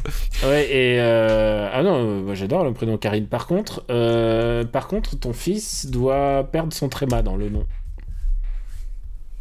Il n'y avait pas de tréma, voilà. Ah, c'est le même mais sans tréma. C'est le même sans tréma, ce qui est un peu nul hein, aussi. Je t'avais dit, hein, je t'avais dit. bah, oui, je, savais bien que Mustapha avec un, avec un tréma c'était bizarre, mais bon, moi je trouvais ça joli quoi. Alors, euh, t'aurais dû appeler Alibaba, hein, je te le dis. Hein. tu l'appelais Alibaba directement. Et on va faire le dernier film de cette liste. Alors, un film avec un chiffre dans le titre qui ne soit ni un 7 ni un 12. J'ai l'impression de jouer à. Les chiffres des lettres. Et le complémentaire, c'est le. Alors, eh ben, on va parler des 10 commandements. Ah bah oui, parlons des 10 commandements, effectivement. Euh, donc, quand je disais l'autre jour que les films ne dureraient pas trop longtemps, je, ça me concernait pas celui-là. Hein. tu sais que j'ai reçu une liste hein, il y a pas si longtemps de quelqu'un qui nous dit Ah ben non, en fait, les films sont assez longs en fait à cette époque-là. Et il m'a envoyé une liste avec les 10 commandements. Il y a les 10 commandements. bah oui, tu dis à, coup, à coup sûr, t'as les 10 commandements. Euh, parce qu'il ouais, il dure. Euh, je sais plus, c'est genre 4 heures, non Un truc comme ça dans, dans mon souvenir. 4 Ouais, au moins 3. Ah, c'est un truc de c'est un truc de ma boule, hein, je crois. Je crois que c'est presque 4 heures hein, dans mon souvenir. Je regarde, il y a marqué 222 minutes. Bah 180, c'est 3 heures. Donc voilà. Ah ouais, c'est presque 4 heures. voilà. Donc, euh, ouais. Donc, les Dix Commandements, euh, célèbre adaptation du blockbuster littéraire euh, qu'est la Bible. Euh, alors, j'ai envie de dire pas tous les chapitres, hein, juste un seul. Juste un seul, voilà. Mm. Donc, euh, film de science-fiction, du coup, hein, puisque c'est la Bible qui est adaptée, euh, et qui... Euh, based, on a true story, mais de film de science-fiction, attention. On va se mettre mal avec personne. based on a true story, oui, bien sûr. et donc, ça raconte évidemment la, la fuite du du peuple juif euh, d'Égypte, euh, guidé par, euh, par Moïse. voilà, donc de l'esclavage, de l'esclavage du peuple juif jusqu'à leur libération et le, la découverte des tables de la loi sur le mont Sinaï. voilà, et là aussi une, un casting ethnique très pointu puisque c'est Charlton Heston qui joue Moïse. et Yul Brynner qui joue Ramsès II. Et, et je crois que même quand j'étais môme, Yul Brynner à Ramsès II, ça m'a toujours fait tiquer en fait. Tu sais quoi euh, Alors, on a déjà parlé de notre amour de Yul Brenner. Euh, Yul Brynner qui est quand même d'une mixité assez incroyable puisqu'il est né en Russie, mais euh, C'est ça. mais euh, c'était déjà c'était déjà un peu un mélange et, et, et ensuite quand ils ont quitté la, quand ils ont quitté la Russie ils sont arrivés aux États-Unis euh, il, s'est coltiné beaucoup de rôles de euh, bah le enfin tous les trucs genre Anna et le roi et tout ça euh, c'était c'était lui Yul Brynner vraiment une grande grande grande figure du, du ciné on en a dans quel quel autre film on a pu on a pu en parler? Je, je sais pas si on a déjà fait un Yul Brynner. euh, aucun? Je sais pas, je, comme ça ça me dit rien, mais ma mémoire me fait sans doute défaut. Euh, J'adore Yul Brynner, hein. vraiment. Ah ben, euh, je, bah. suis, je suis complètement fasciné. pour, pour nous les chauves, si tu veux, Yul Brynner, c'est euh, plus qu'un repère, quoi. C'est un, un phare dans la nuit. Non, parce qu'on on n'a pas fait les 7 mercenaires. Si, Est-ce qu'on a fait les 7 mercenaires? Je crois pas qu'on ait fait les 7 on a, mercenaires. on a pas fait les 7 mercenaires. Bon, bon. Vérifie, Euh, vérifie, mais euh, je crois pas qu'on ait fait. Si, si, on a fait les 7 mercenaires. ah Euh, bah je- voilà, je- voilà. Je, voilà, je regarde, voilà, 14ème, euh, voilà, acteur au charisme assez, euh, assez fou, qui joue ici donc le méchant, puisque c'est Ramsès II. Euh, et Yul Brynner qui joue un, un méchant, bah forcément, euh, ça a quand même quelque chose d'assez, euh, magique. Euh, film de 3h40, Charlton Heston qui porte extrêmement bien la barbe. Euh, je dois dire qu'il y a quand même un truc qui, qu'on peut pas lui ôter, c'est que le, les maquillages de, enfin je trouve que les maquillages de Charlton Heston alliés à la direction de la photo, il y a vraiment un truc. Euh, un truc qui, est vraiment super. Moi, quand j'étais môme, c'était, euh, c'est ce c'est ce qui me fascinait en fait. C'était vraiment, je, croyais dans, ce type-là en fait, euh, qui vieillissait à l'écran, qui, qui en bavait, etc. Euh, voilà, il y avait vraiment un truc qui me, m'avait toujours fasciné. euh, quand j'étais môme, je, je ne pouvais pas croire que c'était du maquillage, quoi. C'est vraiment du maquillage, en fait, j'ai envie de te dire. Bah oui, ça est vraiment. oui, c'est des effets, de- c'est des effets de... incroyables. Et puis, euh, ouais, Charlton Heston qui le joue le plus. Je pense que ça a cristallisé un peu son style d'acting pendant très longtemps de Charlton Heston. Tu sais, ce style un peu. euh, un peu, j'ai envie de dire. Alors là, il a une barbe, mais tu vois, ce menton, ce menton un peu en avant. euh, tu vois, on avait un peu opposé à un moment. On avait parlé de Kirk Douglas. Je t'avais Bah dit oui. que j'étais plus Team Kirk Douglas que Charlton Heston. Charlton Heston, il y a vraiment un truc de. euh, trois expressions faciales, quoi. Tu vois, et tu C'est- effectivement, c'est. euh, c'est pas, c'est pas acteur ouf, ouf. c'est c'est un, c'est un- une certaine, i- i- enfin c'est une certaine représentation de, du, du héros américain effectivement. Euh, voilà euh, C'est une présence de fou, mais alors. euh, c'est un acteur, mo- un monolithique en fait. Et, Voilà. lui- Et c'est et- bien trouvé pour jouer Moïse, hein, quelque part. Bah oui, quelque part, effectivement, il y, a- il y a un truc. Et, tu parlais de Kirk Douglas, mais effectivement, il y a, il y a une vraie, un, un vrai dialogue, en tout cas en termes de, de carrière, d'orientation, euh, quand euh, Charlton Heston fait les 10 commandements et que euh, l'autre. euh, 3-4 ans plus tard, il va faire Spartacus en fait. Euh, tu vois, il y a vraiment un truc euh, De parallèle, ouais, entre les de, deux. ouais. De- parallèle entre les deux, euh, un peu comme quand euh, Schwarzenegger va, va, va faire Predator euh, après le, le, le succès de, de Rambo, tu vois. Donc il y a, y, a, vraiment de, de, de ça qui est, qui est assez, rigolo. Et effectivement, tu parles de présence à l'écran, et malgré son, son jeu qui est pas forcément toujours très subtil, et encore, et encore, hein, je, Charlton Heston bien utilisé, enfin on avait parlé de la planète des singes, mais je pense surtout à un film de, avec Peckinpah qui s'appelle Major Dundee, que je pense personne nous a, nous a proposé, il, il- il peut faire, il peut faire des, des, des trucs, euh, mais euh, là, ce qu'on, c'est pas forcément ce qu'on lui demande. Ce qu'on lui demande, c'est d'être Moïse, euh, d'être un. Et alors, c'est peut-être justement une, une, lecture qui est pas forcément très fidèle parce que je, je, je ne pourrais pas dire que je, je connais à ce point les textes de la Bible, mais euh, Moïse apparaît vraiment, enfin. Charlton Heston incarne cette espèce de monolithe qui est espèce de, de, de monstre de charisme, de leader né en fait. Et de détermination à toute Voilà, épreuve, quoi. détermination absolue euh, et c'est ça qu'on lui demande en fait et honnêtement effectivement dans ce genre d'optique euh, c'est l'acteur qu'il te faut c'est-à-dire que c'est euh, voilà tu, tu tu as besoin d'un d'un type qui, qui t'écrase par son charisme dans une pièce bah ouais Charlton Heston forcément Voilà, Charlton Heston un quand tu le vois dans ce rôle-là, tu te dis putain, c'est une évidence quoi. Et alors tu l'as dit, c'est un film long parce que ça reprend tous les actes euh, de ce passage de la Bible, c'est-à-dire ça, ça parle de la naissance, de l'amitié, de l'amitié entre euh, entre Moïse et Ramsès, ensuite du bah, moment où- du passage belliqueux, ensuite il y a le premier gros money shot, ça veut dire sa traversée euh, de, la, de la mer. Mhm. Et, et ensuite, ça continue puisque euh, ça, ça raconte aussi la dernière partie avec les tables de la loi. Donc, donc c'est, ça, explique aussi, ça explique aussi que tu peux pas faire un, un film vraiment court avec ça. On n'avait pas fait le, le Prince d'Égypte aussi euh, dans... Je crois qu'on l'avait couvert, Prince d'Égypte. Si, si, ouais, exact, Ouais. ouais, tout à fait. Euh, je trouve ça mieux que Prince d'Égypte quand même. hein. Donc, Je, euh, trouve, je trouve ça mieux que Prince d'Égypte. Euh, ça chante après, moins. Ça chante moins, mais après effectivement, voilà, euh, tu dis qu'on peut pas faire beaucoup plus court. Bah, je sais pas. euh, regarde ce que George Miller a fait avec Mad Max.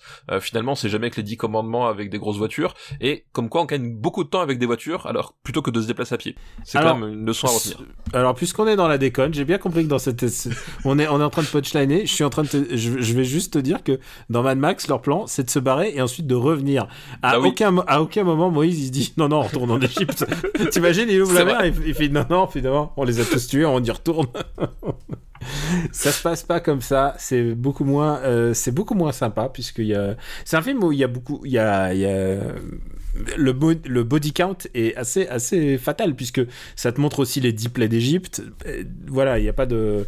Tu. euh, C'est. c'est- Voilà, il y a une espèce de crudité, enfin, pour les gens qui connaissent qui connaissaient pas encore. Parce que je me souviens que quand on l'a vu à l'école, hein, ça, en plus, je me. Mais je suis en train de me dire, je l'ai vu en cours, mais comment c'est possible qu'on ait vu un film aussi long en cours? Je, je- je pense que t'as dû voir des morceaux en cours parce qu'effectivement, de- d'août à 3h, 3h50 Ouais. d'affilée? Même en fin d'année, même en juin, quand le prof il en a plus rien à foutre, normalement on a. On n'a pas que ça à foutre, quoi. c'est chaud effectivement. Euh, Est-ce que c'est un film que t'aimes bien? Bah écoute, euh, c'est un film que, que j'aime bien. On n'a pas dit, c'est un film de 6 et B, euh, B de Mile. Et, Ah, mais c'est euh, vrai qu'on n'a même pas dit Cécile B. Demal. Euh, et, le truc assez drôle, c'est que c'est un, un auto-remake de C- Cecil B. DeMille parce qu'il avait déjà adapté les Dix Commandements euh, dans les années 20, euh, avec bah, beaucoup moins de moyens Et, et, puis beaucoup- c'était un film muet, surtout. un film muet et beaucoup moins de temps aussi, parce qu'il dure quasiment la moitié moins que, euh, que ce qu'on a là. Et on a, c'est pas la première. ah, Est-ce qu'on n'avait pas fait un autre film avec lui Euh, c'est- Non, je crois que c'est non, c'est le seul. De quoi de Cecil B. DeMille Je pense que c'est le seul film qu'on ait fait de, de lui, parce que euh, Bah, il a fait Cléopâtre. Ah, mais non, on a fait l'autre Cléopâtre. Oui, on a fait l'autre Cléopâtre. c'est Ah, on a fait l'autre Cléopâtre. Ouais, si, si Euh, maintenant ils ont tous les mêmes noms. Et, et, et, et puis, et puis surtout, euh, surtout, euh, Cecil B. euh, B. DeMille, il est, euh, il est mort en 59. Donc mathématiquement, comme on en a fait aucun autre dans les années 50, euh, voilà. Oui, voilà. Merci. Euh, je tiens juste à dire que Dundee, euh, Major Dundee, il y, en- il y en a quelqu'un nous l'a donné. Un- Une, Ah. une personne nous l'a donné. Eh ben écoute, peut-être un jour on en parlera. Son autre gros film, c'est sous les sous le plus grand chapiteau du monde quand même, Ah oui, qui est qui est quand même ouais son autre gros film Ouais. au moins de cette décennie, C'est ça. puisqu'en plus c'est sa première collabo avec avec Charlton Heston. Euh, oui, oui, exactement.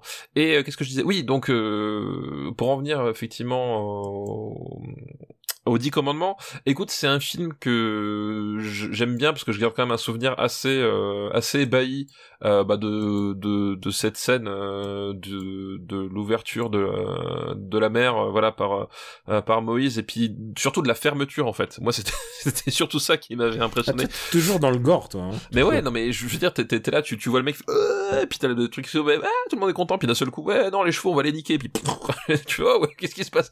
Et, euh, et j'avais été vraiment ultra impressionné.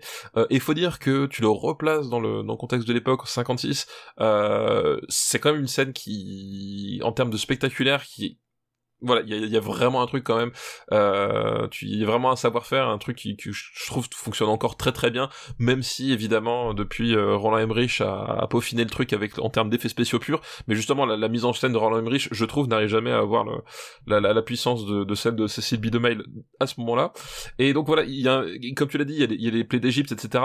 Il y a cette espèce de de de- de- d'amitié euh, contrariée qui du coup fait qu'en fait la situation s'envenime plus encore que ce qu'elle que ce qu'elle devrait. Euh, voilà, il y avait il y a quand même des trucs qui qui, me parlent. Maintenant la question c'est est-ce que euh, je le reverrai, je suis pas certain parce que pour l'anecdote, j'ai euh, mon mon fils l'année dernière au, au collège a à, à travailler justement sur euh, sur ces sur cette période là euh, et puis à un moment donné je fais ben tiens du coup il y a le film les 10 commandements avec Charlton Heston on pourrait le voir. C'est là que j'ai pris le j'ai pris le le DVD je regarde et je, et je vois 4 heures je fais écoute finalement on va, faire autre chose. Parce que je parce que là je suis pas sûr qu'on qu'on arrive à tenir 4 heures tous les deux quoi Ah bah tu, tu sais quoi, moi j'ai pas de souvenir d'avoir roupillé devant ce film. hein. C'est pas Non, un film non, chiant. hein. Non, non, c'est pas du tout un film chiant. Et à l'époque, moi, je, moi, je, quand je l'avais vu, j'avais été vraiment fasciné. Mais je pense qu'aujourd'hui, je suis pas sûr que j'arriverai à le, le- à le revoir euh, d'un bloc. Et je pense que mon, mon fils, euh, à mon avis, là, les 4 heures d'un coup, avec un film quand même euh, de, de ce style-là, je suis pas sûr que ce soit ça, vraiment sa cam pour le moment, quoi. Ouais, son... on peut pas lui en vouloir de voir son attention span. euh, Voilà. On peut pas lui en vouloir d'avoir son, son truc, son spectre d'attention euh, pas assez élevé pour 4 heures quand même. Ouais, voilà, faut quand même se les enquiller parce qu'il y a, il y a des moments spectaculaires, mais il y a aussi des moments où euh, où ça où ça cause et puis et puis il y a le il y a ce cette direction d'acteur assez spécifique des années 50, c'est-à-dire qu'à un moment donné, quand il y a un personnage qui est vexé, il tourne la tête d'un coup et euh, Et il bouge la cape. et bou- il bouge la cape, ouais, il va un mouvement de drapé. Bon, euh, c'est le genre de truc qui vieillit pas très bien, quoi. Bah, c'est un peu théâtral, quoi. Mais en même temps, euh, c'était, c'était typique de la, de, de ce- ça correspond. Honnêtement, je trouve que c'est une œuvre très cohérente. Je, je sais pas si j'arriverai à me la retaper un jour, mais en tout cas, je, je pense que en tant que film, en tant que trip, euh, c'est assez, euh, c'est assez prenant, quoi. Et je pense en fait, ce qu'il aurait dû en faire, c'était qu'ils auraient dû faire les 10 commandements en trois parties. Il aurait dû faire les 10 commandements partie 1, ensuite 10 commandements reloaded et une Et dernière dit commandement partie Tokyo non, Drift. Révolution. commandement- Dit commandement Tokyo Drift. non mais aujourd'hui regarde je vois Dune Dune a été coupé en deux Euh, pourquoi pas couper les 10 commandements en deux ou faire les 5 commandements et les 5 commandements après Bah non, mais- bah, Sinon, tu fais un film par commandement. Ah mais oui putain mais ah, putain le temps hop. le temps décompressé quoi tu ne tueras point. Bon, alors, euh, alors dé- déjà c'est raté. Hein, je crois, je crois qu'on peut le dire. déjà là c'est raté. Est-ce que t'aimes la fin euh, telle qu'elle est mise en scène? Parce que c'est quand même un, un des moments les plus dramatiques de, de la Bible, quoi. Les gens qui deviennent fous euh, quand ils redescendent le mont Sinaï. Ah bah oui, mais moi je, moi, je trouve que justement c'est- la, Je, je trouve qu'elle est super la fin. la, la, la fin, la fin, elle est super parce que justement c'est- ça qui est, de- d'assez dingue, c'est que euh, on, on est donc dans la datation de, de, de, de la Bible avec toutes les extravagances de la Bible qu'on essaie de nous faire croire pour prendre pour des faits historiques. Bon, je veux dire, on est un peu con, mais des gens qui ouvrent la mer comme ça, euh, à part Tom Cruise, a, c'est pas possible. Euh, et, euh, et en même temps, on, donc on, on est cette espèce de, de, de, folklore, euh, etc. Et en même temps, justement, il y a, y a ce côté, euh, euh, il y a ce côté un peu in your face qui te remet un peu les, les, les, les pieds sur terre. Et effectivement, cette espèce de, de, de scène d'orgie avec l'idole, euh, je, je crois que c'est un bœuf, hein, il me semble dans mon souvenir, ou un mouton, je sais plus. Non, je crois que c'est un bœuf C'est pas un cochon ou un cochon, je sais plus. Enfin, avec cette espèce d'idole dorée, effectivement, et et euh, et puis d'un seul coup Moïse. Ah non, c'est un veau, c'est un veau, c'est un veau. bah oui, le, le veau d'or, Ouais. évidemment, le Ouais, veau c'est d'or, veau. forcément. Voilà, c'est ça. mais si je suis bête, mais ouais, évidemment. Évidemment que c'est un veau. Euh, voilà. Et, et, et la scène, en fait. Euh... En plus, on, on enregistre au moment où les juifs euh, fêtent Kippour en ce moment, donc euh, ah bah, tu vois, c'est raccord. Voilà. Ah non, pas du tout, en fait, c'est Pessar. C'est Pessar qui est célébré par euh, la sortie... De... Oubliez cette remarque, euh, complètement, complètement, euh, vraiment euh, nulle. Vraiment, vraiment, je- ah, j'étais pas sur le bon calendrier. Bon Kippour à ceux qui le fêtent. voilà. c'est ça. Ouais. Euh, ouais, non, mais effectivement, oui. La, la, la, je trouve que justement finir là-dessus euh, de cette façon-là, euh, ça évite justement d'avoir le le- le- l'espèce de bondieuserie un, un peu un peu prosélyte, un peu relou euh, que tu pouvais avoir. Et justement, tu tu t'as t'as une espèce de remise en perspective sur euh, sur finalement ce que c'est que la nature humaine qui je trouve est plus est plus intéressante que un- une fin plus morale qu'on aurait pu Mais avoir. d'ailleurs, pour reprendre le prince d'Égypte, je crois que ça s'arrête avant. hein. Il n'y a pas le, il y a pas le mont Sinaï hein, dans le. le- Oui, ou alors il est, il est pas il est pas comme ça, effectivement, ouais. Ou alors, enfin, je veux dire, on fallait pas, genre, on peut pas choquer les enfants quand même. Non, voilà, exactement. Donc, euh, ouais, il y a, il y a, euh, voilà, il y a, y a cette fin effectivement. Enfin, mais je crois, je crois qu'en fait globalement, moi, ce que je, je préfère du film, c'est, ben, c'est le, c'est tout le dernier tiers en fait.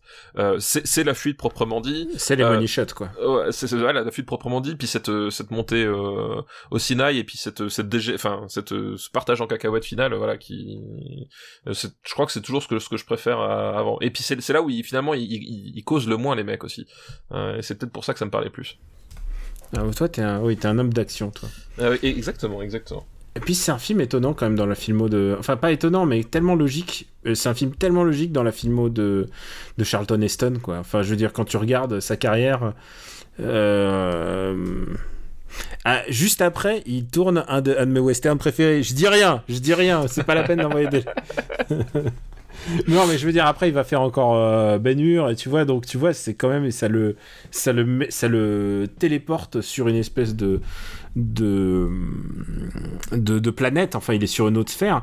Et ce qui est, bon, on a déjà parlé de, Charlton Heston et de ce que c'est quand même un mec qui est, qui a été assez débectant à la fin de sa vie, mais qui a quand même un arc, un arc de vie et de, et de... Bah, mais- mais, euh, son arc politique, il, il est dingue parce qu'en fait, justement, au, au départ, Charlton Heston euh, est un, une sorte de démocrate un peu, un peu fanatique euh, qui. euh, C'est un mec d'ultra gauche, quoi. Ouais. C'est un mec, c'est un mec qui a marché avec Martin Luther King. C'est ça exactement. C'est un type qui, qui a qui a défilé aux côtés de Ciné Poitiers à la marche des droits civiques. Enfin.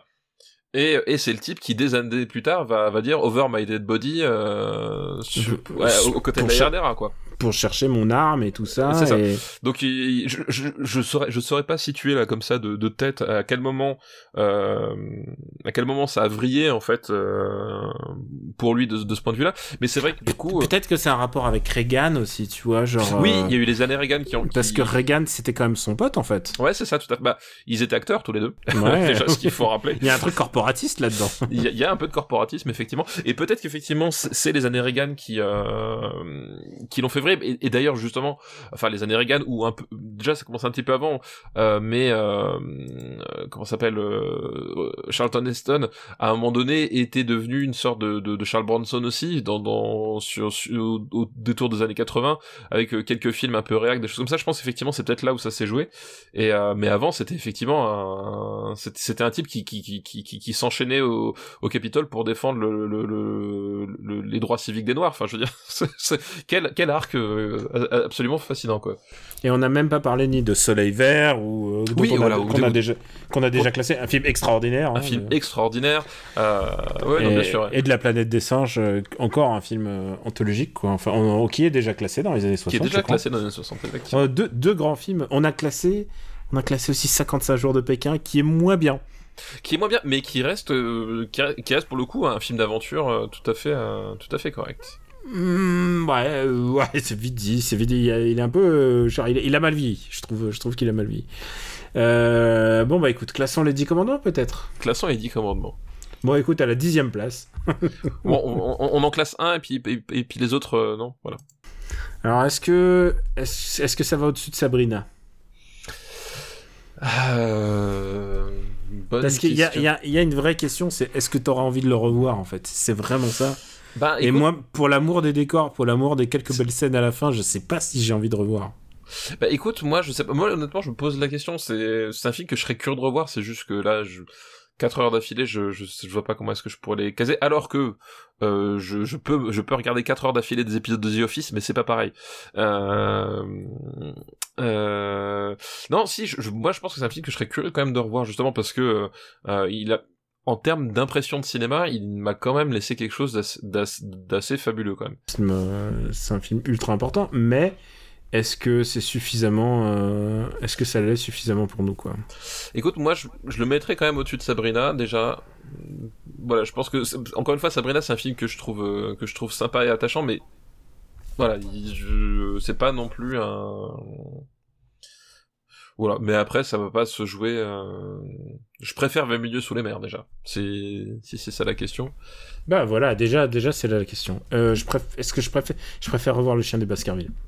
Écoute, je peux te laisser les chiens de Baskerville au-dessus. Ok, bah écoute, au-dessus de Sabrina, Et voilà, exactement. les 10 commandements. Il faut trouver des films pour que maintenant il arrive dixième. C'est c'est ça. les 10 commandements. Eh bien, on remercie Alfred pour sa liste. Merci à Fred pour ta liste. Alors, on va pas faire la liste avec Major Dundee. Si, j'ai pas vu Major Dundee. hein. Ah, il est. euh, Hmm. C'est pas le meilleur Peckinpah, mais euh, il est très intéressant, très très intéressant. Euh, Il y a quelqu'un qui nous. Enfin, non, faudrait, faudrait qu'un jour je fasse. Tu sais quoi Je regarde mes listes et je- parfois je tombe sur des courriers et tu sais quoi Et en fait, on devrait faire une séquence courrier des lecteurs. Et ben, on a reçu une lettre de Adrien qui nous remercie d'avoir parlé de Shin Godzilla, qu'on n'a pas classé encore. Mais On n'a pas euh, classé, effectivement, mais. euh, Ah oui, parce qu'il était programmé à l'étrange festival, euh, Shin Godzilla. À l'époque, ouais, il était. Mais, mais, mais même là, cette année, en fait. Même là, cette année, ils l'ont reprogrammé. Ils ils l'ont reprogrammé, effectivement. Oh là là, mais qu'est-ce que je fous à la maison au lieu d'y être? Alors, non, mais alors, tu sais quoi? Parce que là, on enregistre. Non, Il non, est- ouais, non, non, me- m'en parle pas, m'en parle pas. Je, je fais, je, je- Non, je- mais je- j'ai j'ai un truc de famille, il faut que j'y aille euh, non, Non. vendredi. Non, mais Non, non, dimanche. ah, Non. non, non, non, non, non, non. Tu es en train de me dire que ta famille, c'est plus important que d'aller voir Donnie Yen C'est Ah ça que t'es en ouais. train de me dire? Non, mais c'est terrible, c'est terrible. ah, non, mais- je- non, parce que moi, moi j'ai une excuse. J'ai pas d'argent et je suis à, je suis à 600 km. mais- ouais. Alors, Don- Donnie Yen à Paris le 19 Écoute, j'ai pas d'argent.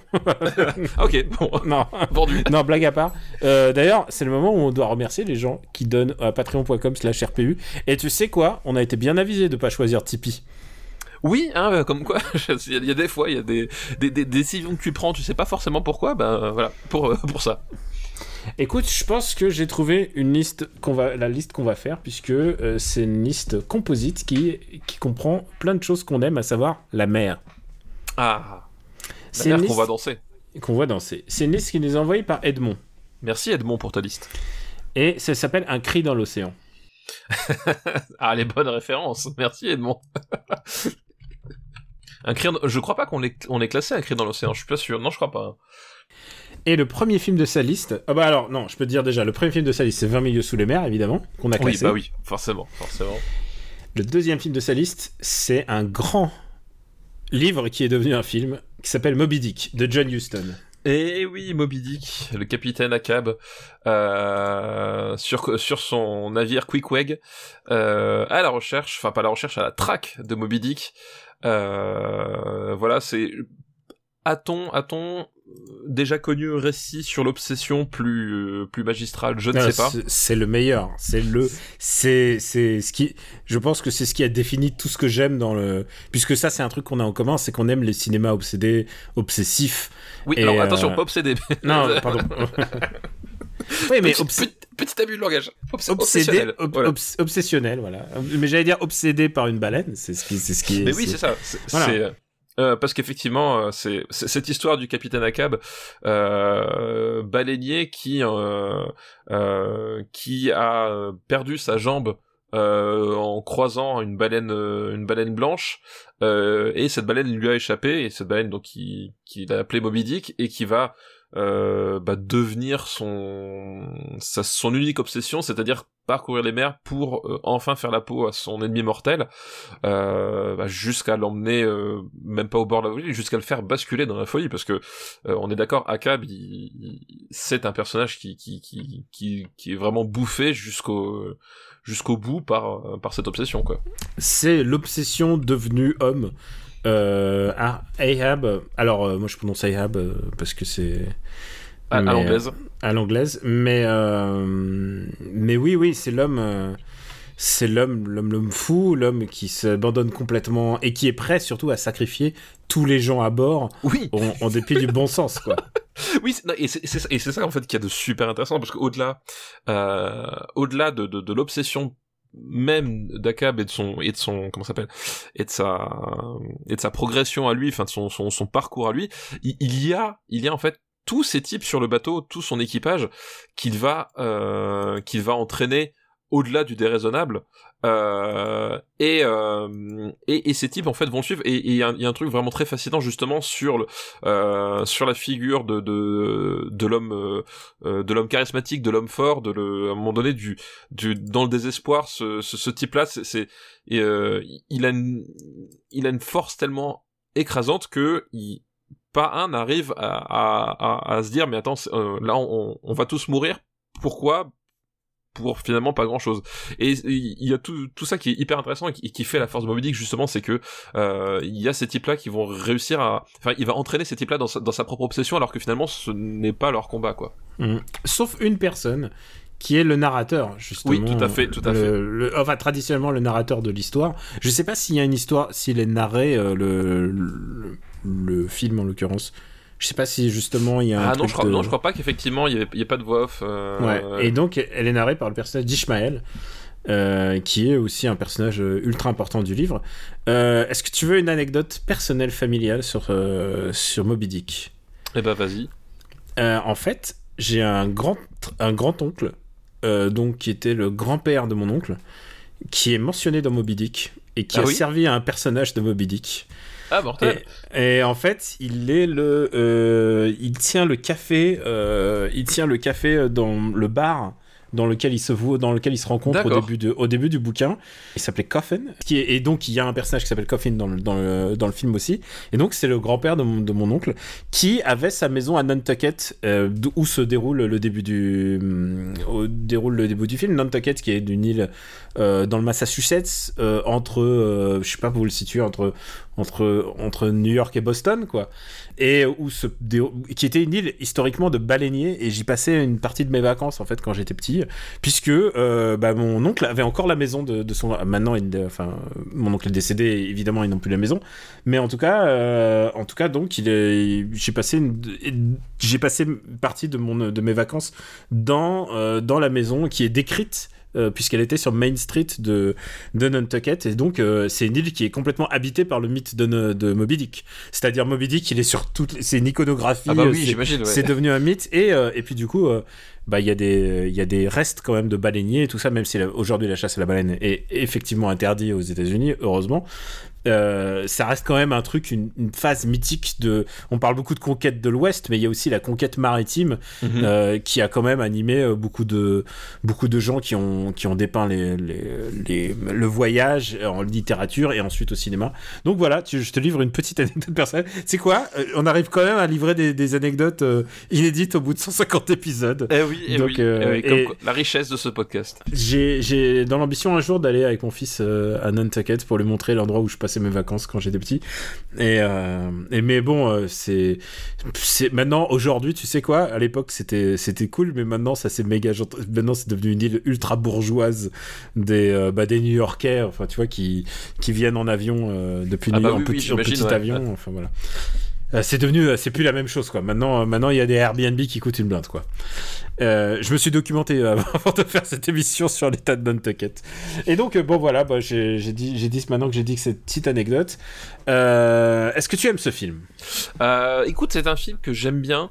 Déjà parce que d'un point de vue à nouveau effets spéciaux, je trouve que c'est assez épatant ce qu'ils ont réussi à faire. C'est-à-dire que euh, on est dans les années 50, on n'a pas le, cinéma numérique, on ne peut pas dompter une baleine blanche euh, qui n'existe pas, puisque Moby Dick là est, vraiment traité comme un animal fantastique euh, à part entière. Euh, euh, et je trouve que il y a les, les scènes avec Moby Dick fonctionnent vraiment hyper bien en termes d'effets spéciaux même encore aujourd'hui. Il y a vraiment un truc euh, qui, qui est encore assez euh, assez impressionnant. Euh, et voilà il- en termes justement de de bah, de de de, money shot de sensations etc je trouve c'est un voilà c'est un, un film d'action qui, qui qui arrive à apporter ces sensations là après il a un problème pour moi euh, le ce Moby Dick là euh, c'est que justement le je trouve qu'il il, il patine beaucoup dans euh, dans finalement toute la progression de l'histoire. C'est-à-dire que le il y a plein de moments où le où justement cette cette espèce de folie de charisme de d'Akab je trouve est pas forcément hyper bien rendu malgré la prestation de Gregory Peck qui est euh, donc la- l'acteur qui incarne Akab et qui est, est vrai vraiment qu'on n'a même pas parlé de Gregory Peck. Ouais. voilà, Gregory Peck, et qui est vraiment impeccable. Enfin, le, le voilà, dans le final, Gregory Peck, il est bah, il a une présence absolument folle. Euh, mais en fait, je, trouve que le, le- en termes narratifs, le, le, le film rend pas forcément justice, je trouve, à, à cette quête obsessionnelle en fait de, de, de Moby Dick. Et, euh, et je trouve que ça en fait une adaptation correcte, mais qui voilà qui qui pêche un petit peu euh, voilà et qui euh, des, des, des grands films sur l'obsession on en a eu plein. Et euh, c'est un peu toujours justement mon moi ce que j'ai toujours euh, regretté je, je me suis dit mais euh, il, il nous manque un- dans les grands films pour obsession il nous manque l'adaptation ultime de, de Moby Dick en fait et cette Ça, ça a pas encore été fait. Quoi. ça n'a pas encore été fait. Et il y y a plein de réalisateurs euh, dont le dont le, le carburant c'est c'est c'est c'est- c'est c'est l'obsession. Et tu dirais qu'il serait parfait pour faire Moby Dick. Bon, bah, ça c'est toujours pas fait. Et je pense que c'est pas c'est pas pour rien dans le sens où effectivement euh, c'est peut-être un matériau qui qui est un peu dur à adapter parce que comment condenser le le, le comment condenser ce, ce, ce récit pour rendre justice à ce à cette euh, à- voilà à, cette folie en fait. Et voilà cette adaptation là est correcte. Il y a des scènes très très réussies à certains moments, mais je trouve que elle elle rend pas complètement justice au au à ce film-là, enfin à ce récit-là. D'autant plus qu'effectivement en fait, quelque part, le, la force du, du, du, du livre, c'est qu'ils arrivent à prendre un point de départ qui, qui peut paraître mais complètement pas absurde, mais en tout cas complètement euh, déconnecté de la réalité. C'est-à-dire qu'un type qui va qui va sacrifier tout ce qu'il possède et tous les gens qui l'entourent pour tuer une une baleine au milieu de l'océan. En termes de, de, voilà. Et il arrive à te à, à, utiliser ce, le fait que ce, ça n'a ça n'a aucun sens pour apporter plus de force au récit. Alors que le film fait l'inverse c'est-à-dire que euh, à plein de moments tu es là tu, tu, tu prends un peu de recul tu dis mais en fait c'est il est con quoi. Et euh, voilà. Et c'est dans cet échec là finalement que le, film montre à mon sens sa, sa limite. Euh, mais après le, talent de John Huston parce que c'est John Huston euh, à, à, la mise en scène euh, dont on a déjà parlé l'homme qui voulut être roi euh, notamment hein, dont on a dit quand même le plus grand bien. Un grand grand film qui est ressorti il y a pas si longtemps il y a pas si longtemps oui chez chez Wildside avec un coffret effectivement dont ils ont le secret que j'ai pas que j'ai pas mais je suis sûr qu'il est très bien. Voilà mais oui, de toute façon, on, on, vous le recommande euh, les yeux fermés. Euh, donc, le talent de Joe Houston fait que, euh, voilà, il y a certaines scènes qui sont absolument dantesques et qui restent vraiment dantesques aujourd'hui. Enfin, j'insiste dessus, c'est qu'il y a vraiment un truc. je trouve que c'est un réalisateur qui hyper moderne en fait dans son dans son utilisation du euh, du montage dans ce dans son rapport à, à l'action et au, au, et à la gestuelle des personnages dans l'action il y a vraiment un truc qui, qui est très très fort en termes de mise en scène mais c'est plus en termes narratifs que ça pêche à mon sens euh, et puis en plus, euh, les puristes, parce que c'est quand même un bouquin qui est quand même. Bah, c'est un des deux livres les plus mythologiques des États-Unis. Le deuxième étant Huckleberry Finn. Euh, et forcément, il y a beaucoup de. sur beaucoup de puristes qui diront que l'adaptation n'est pas suffisante ou qu'elle. elle prend. Il y a beaucoup de choses qui sont éludées par rapport au roman. et je pense pas forcément pour le bien du film en fait. Je, je pense qu'il y, il y a des trucs qui sont retirés et euh, qui aurait peut-être mérité d'être dans le film. Je pense que c'est vraiment l'adaptation euh, l'adaptation de John Huston quoi. Qui a, tu sais avec qui il a adapté le film? Avec Ray Bradbury. Ah oui, un, petit nom, un petit nom effectivement. Ray Bradbury, ouais. Fahrenheit 451, c'est lui. Voilà, exactement. Euh, donc voilà, donc ils ont réadapté, ils ont adapté ça et euh, bah écoute, c'est un film que j'aime bien, mais c'est pas. Voilà, j'ai ce problème, c'est que je sais que c'est pas le film ultime. Je sais que on pourrait. Mmh, je suis d'accord. Et je suis sûr que John Huston et même Gregory Peck euh, seraient d'accord pour dire que c'est il n'y a pas full justice pour le bouquin et, et que il y aurait pu être quelque chose de meilleur par rapport à, à la richesse de, de l'œuvre originale. Après, euh, le, film reste complètement regardable, quoi. Ah oui, non mais voilà, non mais complètement, exactement. C'est-à-dire que voilà, le, travail cinématographique de John Huston euh, reste vraiment euh, hyper hyper intéressant, hyper pertinent et, encore une fois assez moderne, je trouve. mais c'est vrai que l'adaptation pêche un peu et, et, notamment enfin il y a, y, y a, des choix qui sont un, peu étranges notamment sur le sur sur la justement sur la fin c'est-à-dire qu'à un moment donné il y a euh, va faire un fait dans le roman quelque chose de un geste complètement fort complètement euh, complètement euh, hallucinant hors de proportion enfin bigger than life qui dans le film en fait n'est pas du tout restitué de la même façon euh, et qui résulte plus d'un espèce de concours de circonstances genre ah bah tiens je me suis retrouvé dans cette position à faire ça. Tu vois ce que je veux dire? Mmh, alors alors que dans le dans le dans le roman c'est vraiment quelque chose qui, qui qui demande à son équipage et il y a cette espèce de moment de flottement de doute et puis les mecs vont se dire bien sûr on va l'aider à faire ça alors que n'importe qui se dirait mais attends c'est du suicide absolu. Et voilà et, c'est dans ce genre de truc en fait où, je trouve le, le, film euh, échoue justement c'est que euh, on, voit bien dans le jeu de Gregory Peck euh, qui, qui, a quelque chose mais en même temps il, il, peut-être justement il est peut-être un peu trop timide sur sur certains sur certains trucs justement sur des points de bascule où euh, qu'il n'arrive pas à restituer comme il faut quoi. Écoute on va le classer. On va le classer tout à fait. Orson Welles ça fait un caméo dans le film ah oui, bah, je... Donc quoi, il n'a pas fait un caméo C'est ça, bah, il fait un caméo de Magnum, alors c'est pour il, fait dans... il a failli faire euh, Dune de... Euh, Dune de Jodorowsky. Oui, il, devait faire le vert. Et il fait même pas. Ce qui aurait été drôle, c'est qu'il fasse le rôle euh, qui était supposément mon, le, grand-père de mon oncle. Hein. Mais en fait, du coup, c'est ça qui est rigolo, c'est que Melville, en fait, il est allé sur l'île, il s'est documenté et il prenait les noms des gens, des notables de la ville ou des gens connus. Et du coup, il disait, bah voilà, euh, il notait les noms comme ça que ça avait, avait l'air un peu plus vrai, quoi. Et bah ça, ça marchait. Ouais, non mais c'est une bonne technique effectivement pour pour donner du un cœur, euh, enfin un corps à, à ton histoire sans en avoir l'air quoi. Si j'allais dans ton village et que je, je voulais faire un truc, un truc un peu fou, un peu un, grand roman euh, sur ton village, je prendrais les prénoms de, de, de tes enfants et je les passerais dans la machine pour vérifier ce que ça donne en nom français. Et à ce moment-là, je les inclurais dans le roman. Allez, qu'est-ce qu'on, où est-ce que je te mets? Où est-ce que je te mets Moby Dick? Je trouve Mo- ça mieux que le chien des Baskerville. Moby Dick, Moby Dick. Attends, j'ai perdu la liste, figure-toi. Voilà. Euh, Est-ce que c'est mieux que 20 milieux sous les mers? Bah, je trouve que 20 milieux sous les mers est peut-être plus rigolo en fait. Bah, 20 milieux sur les mers, effectivement, a, a un capital sympathie qui qui, qui, qui est pas, qui est pas le même. Euh, et c'est vrai que je, je pense que, euh, alors même si effectivement en termes d'adaptation c'est pas une adaptation parfaite non plus et qu'il y a, y a sans doute beaucoup de choses à, à redire euh, justement sur sur les libertés de ton, euh, mais effectivement je trouve que le, le, le, le 20 milieux sous les mers reste un film qui est peut-être plus euh, plus plaisant à regarder que que cette version de Moby Dick. Je ne sais pas Ouais. ce que t'en penses. Je, c'est, je, je m'en tiens à ça aussi. Mais par contre, je préfère un chien des Baskerville.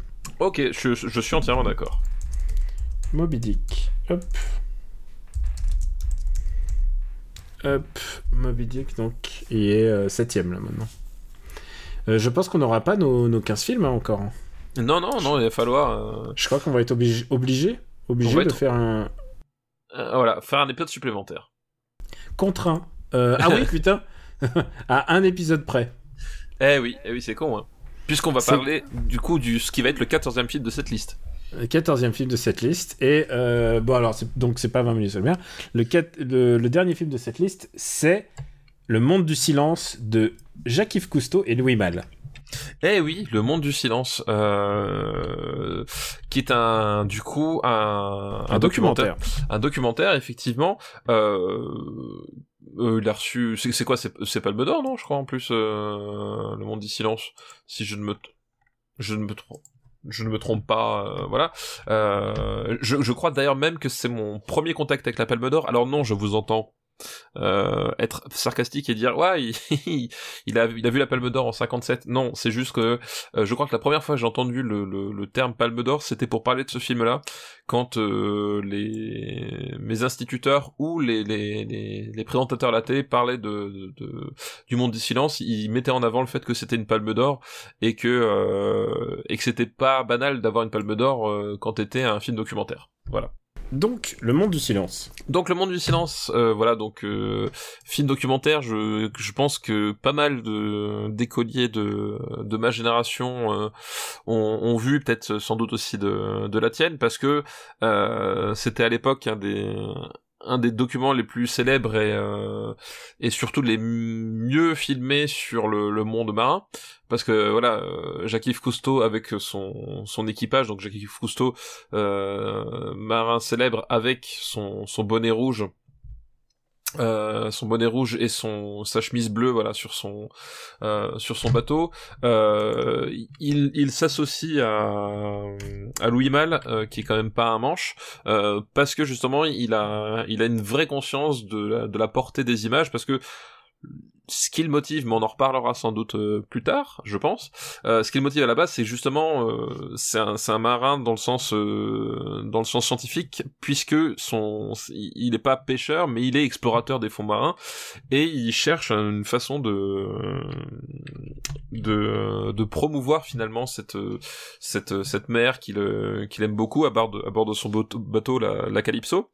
Et il s'associe à Louis Malle parce que voilà, il, a conscience que même si c'est lui qui va euh, guider l'écriture du euh, de, du film parce que c'est lui qui a la connaissance l'expertise. Euh, il faut quelqu'un qui puisse guider justement la, la prise de vue et la, et la mise en scène pour avoir ce, ce, ce- ce- ces, ces images euh, ces images qui vont marquer le public quoi.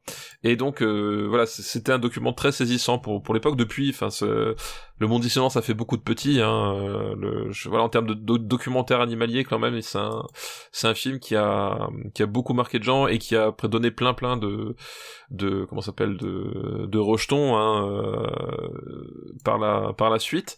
Euh, été un, peu un milestone super important dans le, dans, ce, dans ce sous-genre. Euh, voilà. Et du coup, euh, on suit finalement l'équipage de la Calypso euh, sillonner euh, sillonner la mer et montrer finalement le explorer les, fonds marins euh, sa, sa, faune sa flore euh, tout ça tout ça quoi. Et puis ce qui est intéressant aussi c'est que tu dis que c'est un explorateur mais aussi là c'est dans le domaine de l'expérimentation puisque euh, il utilise des caméras et du matériel qui n'avait jamais encore été utilisé et qui en fait euh, à l'état de prototype en fait. Oui, complètement. Bah, il y, avait une. Il y, a des nouvelles caméras, il y a des caméras qui vont très très profondément. Enfin, c'est quelque chose que, qui n'avait pas encore été fait à l'époque effectivement, il y a, y, a cette, y a cette idée que c'est la première fois qu'on voit les, des images euh, sous-marines de cette façon-là, euh, avec euh, autant de variété, tu l'as dit, à, de telles profondeurs, euh, avec une telle précision aussi, parce qu'il faut, enfin, faut, tu, tu, tu, regardes le film, euh, voilà, filmer, filmer, c'est déjà compliqué, filmer sur pellicule, dans les fonds marins, donc avec, avec la lumière qui s'atténue, choses comme ça, enfin, c'est des conditions qui sont vraiment pas pas facile. Et il y a y a quelque chose d'assez magique en fait effectivement au milieu des années 50 d'obtenir des images de cette qualité-là en couleur. Euh, la couleur est déjà passée depuis longtemps, mais c'est-à-dire que l'utilisation de la couleur dans ce film est, quand même assez assez folle. Euh, oui, il y a vraiment un, il y a vraiment un truc. Euh, c'est, il y a, quelque chose un peu de l'ordre de, euh, on va suivre le, l'alunissage de, l'équipage de, Neil Armstrong, quoi. J'aurais je t'aurais même dit que c'est presque mystique en fait. Il y a un espèce de truc un peu genre euh, on est dans un monde un peu surnaturel, dans un monde inexploré. Il y a clairement un truc un peu euh, on te le vend pas comme si c'était on te le vend comme si c'était une grande aventure humaine, l'exploration, hein. ce que ça devait être en fait à l'époque, euh, ce que j'imagine. Est-ce que tu connais la, fameuse il y a parce qu'il y a une histoire avec ce film, est-ce que tu connais le il y a un extrait qui a beaucoup circulé sur la polémique qui est liée à ce film? Alors, j'ai envie de dire la polémique, les polémiques en fait. Les polémiques, euh, oui, c'est vrai qu'il y en a plusieurs. Il y, en a plusieurs, et effectivement, c'est pour ça que je dis qu'on allait en parler, parce que c'est vrai que euh, c'est des types qui arpentent le, les, les, fonds marins, et en même temps, euh, ils ont un... en même temps, il y a, y a ce rapport, en fait, euh, ce rapport à la mer qui est très sauvage dans le sens où euh, euh, c'est des types qui à un moment donné voilà parce que tu parles de la polémique parce qu'il y a une récente qui est, apparue là il y a je sais pas il y a 3 4 ans quelque chose comme ça où, c'est revenu sur dans la scène. Mais il faut savoir que dans les années 90 déjà euh, c'était le cas, euh, puisque quand euh, les chaînes de télévision publiques, n'est-ce pas, la télévision publique française, France 2 voulait diffuser le film, ils avaient déjà demandé à l'époque à Jacques-Yves Cousteau à couper certaines scènes, dont une scène de, de chasse aux requins,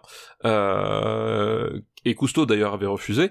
Et donc déjà ça avait fait du bruit. Et en fait justement il y a, y a, tout cette espèce de enfin pas de paradoxe mais en tout cas euh, pour un œil actuel euh, il y a quelque chose de très choquant alors que justement dans le on va dire dans le dans le marin des années 50 euh, chasser les requins faire le coin avec les tortues etc il y avait un côté euh, jouisseurs de la de la vie marine en fait qui qui n'étaient pas incompatibles avec avec leur vision de euh, faire la publicité pour ce pour ce milieu marin pour que les, les gens prennent conscience de la de sa richesse en fait.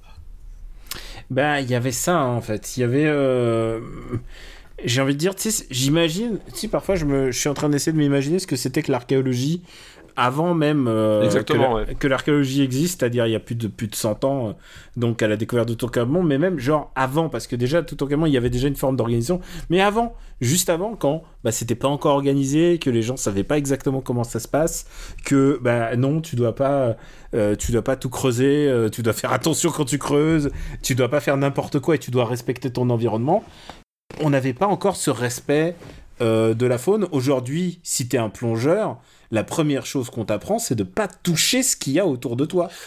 Alors que dans, ce film-là, il bat les steaks. Bah, bah oui, bah, à un moment donné, littéralement, il dynamite des récifs de corail. Voilà, euh, c'est ça le, c'est ça le truc, c'est qu'à un moment, je sais pas pour quelle raison, ils ont besoin de dynamite. Ils doivent faire un recensement de poissons et ils balancent une dynamite dans l'eau et ils comptent les poissons euh, qui, qui crevaient en qui remonte à la surface, ce qui peut paraître un peu débile quand même. Bah, ce, qui, ce qui, effectivement, rétrospectivement, tu te dis c'est complètement débile. Euh, parce il, y avait des il, y avait des océanographes avec lui et des scientifiques hein, qui disaient oui. ok, ouais, ouais, allez-y. Ouais. Mais, et, mais effectivement, je, pense qu'effectivement, bah, c'est vraiment une question de d'époque, de de de, de, de, de, de, paradigme, parce que effectivement, tu disais, il y avait une vraie portée scientifique à, aux explorations de la Calypso, et euh, à l'époque, ils faisaient ça parce que, encore une fois, il y, y, a, y a cette idée que ça faisait partie de la vie marine. C'est-à-dire, c'est comme aujourd'hui aujourd'hui, euh, les chasseurs, c'est une caste bien identifiée, bien spécifique, mais à une certaine époque, la chasse, ça faisait partie de la vie pratiquement de tous les foyers. Et tu te posais pas la question de savoir est-ce qu'on va tuer le, le cerf ou pas machin est-ce que voilà. Tu vois ce que je veux dire? Il y avait un moment donné pour eux c'était comme ça que la mer se vivait en fait. Euh, c'était des marins et les marins faisaient ça. Et donc du coup euh, du coup, ils arrivent dans ce paradoxe-là un peu de la même façon que finalement euh, les ethnologues euh, dans, au 19e siècle qui euh, ramenaient des, des, des, pygmées et les exposaient euh, comme des animaux de cirque, des animaux de foire. C'est-à-dire que à un moment donné, il y avait, c'est parce que c'est ce que ça faisait, il y avait la curiosité et en même temps, ils avaient de leur point de vue et vraiment, je mets des, des le prisme, enfin l'idée sur ce sur cet acte-là, ils avaient de leur point de vue euh, une vision finalement très progressiste des choses parce que justement il y avait derrière une, volonté de sensibiliser. Sauf que une volonté soit entre guillemets humaniste pour oui, voilà, il y avait une, une vraie volonté humaniste de leur point de vue par rapport aux standards de l'époque. Et, c'est-à-dire qu'aujourd'hui, ça crée des distorsions euh, complètement folles parce que heureusement que, heureusement qu'aujourd'hui tu peux plus euh, exposer un, un, un ce qu'ils appelaient un indigène euh, un indigène en cage aujourd'hui tu peux plus effectivement faire sauter des des, des récifs de corail comme pour te semble parce qu'effectivement on, on, on, a fait du chemin euh, on a fait du chemin et on s'est rendu compte que faire ça ça n'avait aucun sens et que c'était justement le genre de comportement qui, qui entraînait la destruction de ces milieux. Mais entre mais voilà. Et globalement, t'as raison. Et en plus, surtout, il faut se méfier de tous ces discours de ah on peut plus le faire et on peut plus on peut on peut plus faire ça et tout ça. Non, bah ouais, il y a bah des choses heureusement bah, peut plus faire. Exactement, il y a des choses que tu ne peux plus faire parce que parce que parce que la vie a changé, parce que le monde a changé, parce que euh, tu n'es pas le seul de l'univers. Et il y a d'ailleurs un film qui parle de ça d'ailleurs, puisque tu parlais des indigènes, euh, Vénus noire de Keshish, qui parle justement de comment euh, l'exploitation de d'une femme autantote et elle est elle est ramenée en France, elle a été prostituée, elle a été disséquée, montrée en spectacle et tout. Voilà, oui, on n'a plus le droit de faire ce genre de choses, mais et c'est pas pour euh, enlever euh, des douaniers complètement ce film, mais c'est qu'à l'époque, on ne se rendait pas du tout compte de. D'abord, on a l'impression dans les années 50 que. Et c'est justement ça que devrait nous faire penser ce film, c'est que dans les années 50, on a l'impression que les ressources de la mer étaient illimitées. inépuisables, et c'est exactement. Inépuisables. Et, et, aujourd'hui, on. Bah, 70 ans après, bah non, mec. Bah c'est bah exactement ce que je veux dire, c'est qu'en fait, le, euh, plutôt que d'être choqué, enfin, c'est normal d'être choqué, effectivement. Euh, ah, et, honnêtement, les séquences de découpage de requins, elles sont dégueulasses. Voilà, elles, sont, elles sont assez insoutenables. Voilà, je suis, je suis d'accord, et c'est normal d'être choqué, mais au-delà du fait d'être simplement choqué, euh, je pense que ce qu'il y a d'intéressant dans, dans ce document, c'est que euh, on, on doit pas s'arrêter simplement à être choqué parce que oui, moi je trouve, je trouve ça intolérable de faire ça. C'est au contraire de se dire, effectivement, rétrospectivement, en, en 1950, euh, c'est le témoignage de, de types qui concevaient euh, l'océan et je pense la planète d'une façon globale comme une, source inépuisable, un réservoir illimité, euh, illimité dans lequel on pouvait piocher, et que finalement, ce qu'ils faisaient là, euh, ça n'était pas très grave en fait euh, parce que bah, les coraux vont repousser les, poissons vont se vont se euh, vont se reproduire etc et finalement euh, bah ouais tuer 300 poissons à la dynamite au, large de la Corse, finalement, ça va rien changer au stock global de, de poissons dans le monde. Et, c'était cette idée, cette idée-là. Et ce qui est intéressant, justement, c'est c'est ce voyage-là qu'on qu'on qu'on a fait. C'est d'où on est parti, où est-ce qu'on va, et et ce qui devrait nous interroger, au-delà de ça, plutôt que dire oui, c'était des abrutis, plutôt que de dire oui, c'était des insensés, enfin, même tu vois ce que je veux dire c'est qu'à un moment donné c'est- ce, qui est- ce qui peut être défendable. hein. Il peut avoir peut des, abru- il peut avoir sûr. des abrutis Mais- euh, indéfendables là-dedans. mais, aussi. mais mais aussi c'était des questions qui se posaient pas et je pense que si nous on était enfin tu vois ce que je veux dire c'est- c'est que nous on est ce qu'on est avec nos repères et notre conception du monde parce que justement on est enfin l'humanité est passée par là avant en fait Euh, on serait né au milieu des années 50 je, je pense pas que euh, on aurait eu le même réflexe euh, de trouver ça intolérable à l'époque mais ce qui est intéressant c'est que justement c'est voir le chemin qu'on a parcouru et voir là où on est. Et ça devrait nous interroger finalement sur sur le, la suite du chemin. Plus que de nous dire euh, plus que de nous mettre dans, dans cette espèce de posture en disant oui mais hé, hé, moralement on est mieux que à un moment donné c'est qu'est-ce qu'il nous reste encore à faire en Il fait? faut se souvenir qu'il y a 70 ans, tuer des baleines, tuer des cachalots, et tout ça, c'était normal.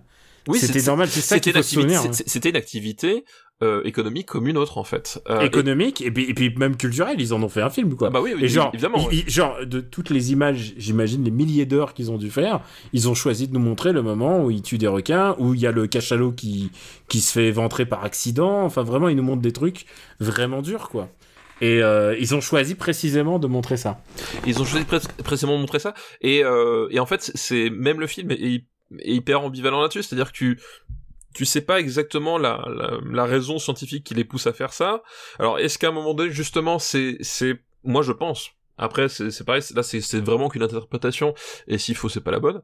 Euh, mais je pense que là, pour le coup, c'est euh, bon. Euh, Cousteau, Cousteau est d'accord, mais je pense qu'il y a vraiment aussi le, le choix de Louis Malle là-dedans, dans, dans, dans cette idée que pour lui, ça, ça- à mon avis, ça devait être important de restituer cette expédition de la Calypso de façon intégrale, c'est-à-dire autant autant les images fascinantes, euh, très belles, etc. Voilà, des types qui nagent et qui découvrent les potes, que les, les, les, pratiques qui euh, aujourd'hui sont jugées scan- scandaleuses, mais qui déjà, je pense à l'époque, lui, ça a dû le le le, le, remuer lui, mal parce que euh, autant c'était c'était peut-être le quotidien des marins, mais autant lui, ben c'était pas son son truc. Et je pense qu'il a dû être interpellé aussi d'une certaine façon comme ça, et je pense qu'il il devait se dire par si je veux faire un portrait honnête et naturaliste de ce, de ce qu'est la pratique de la mer à cette époque-là, ça en fait partie. Je que c'est aussi ça qui est dedans, quoi.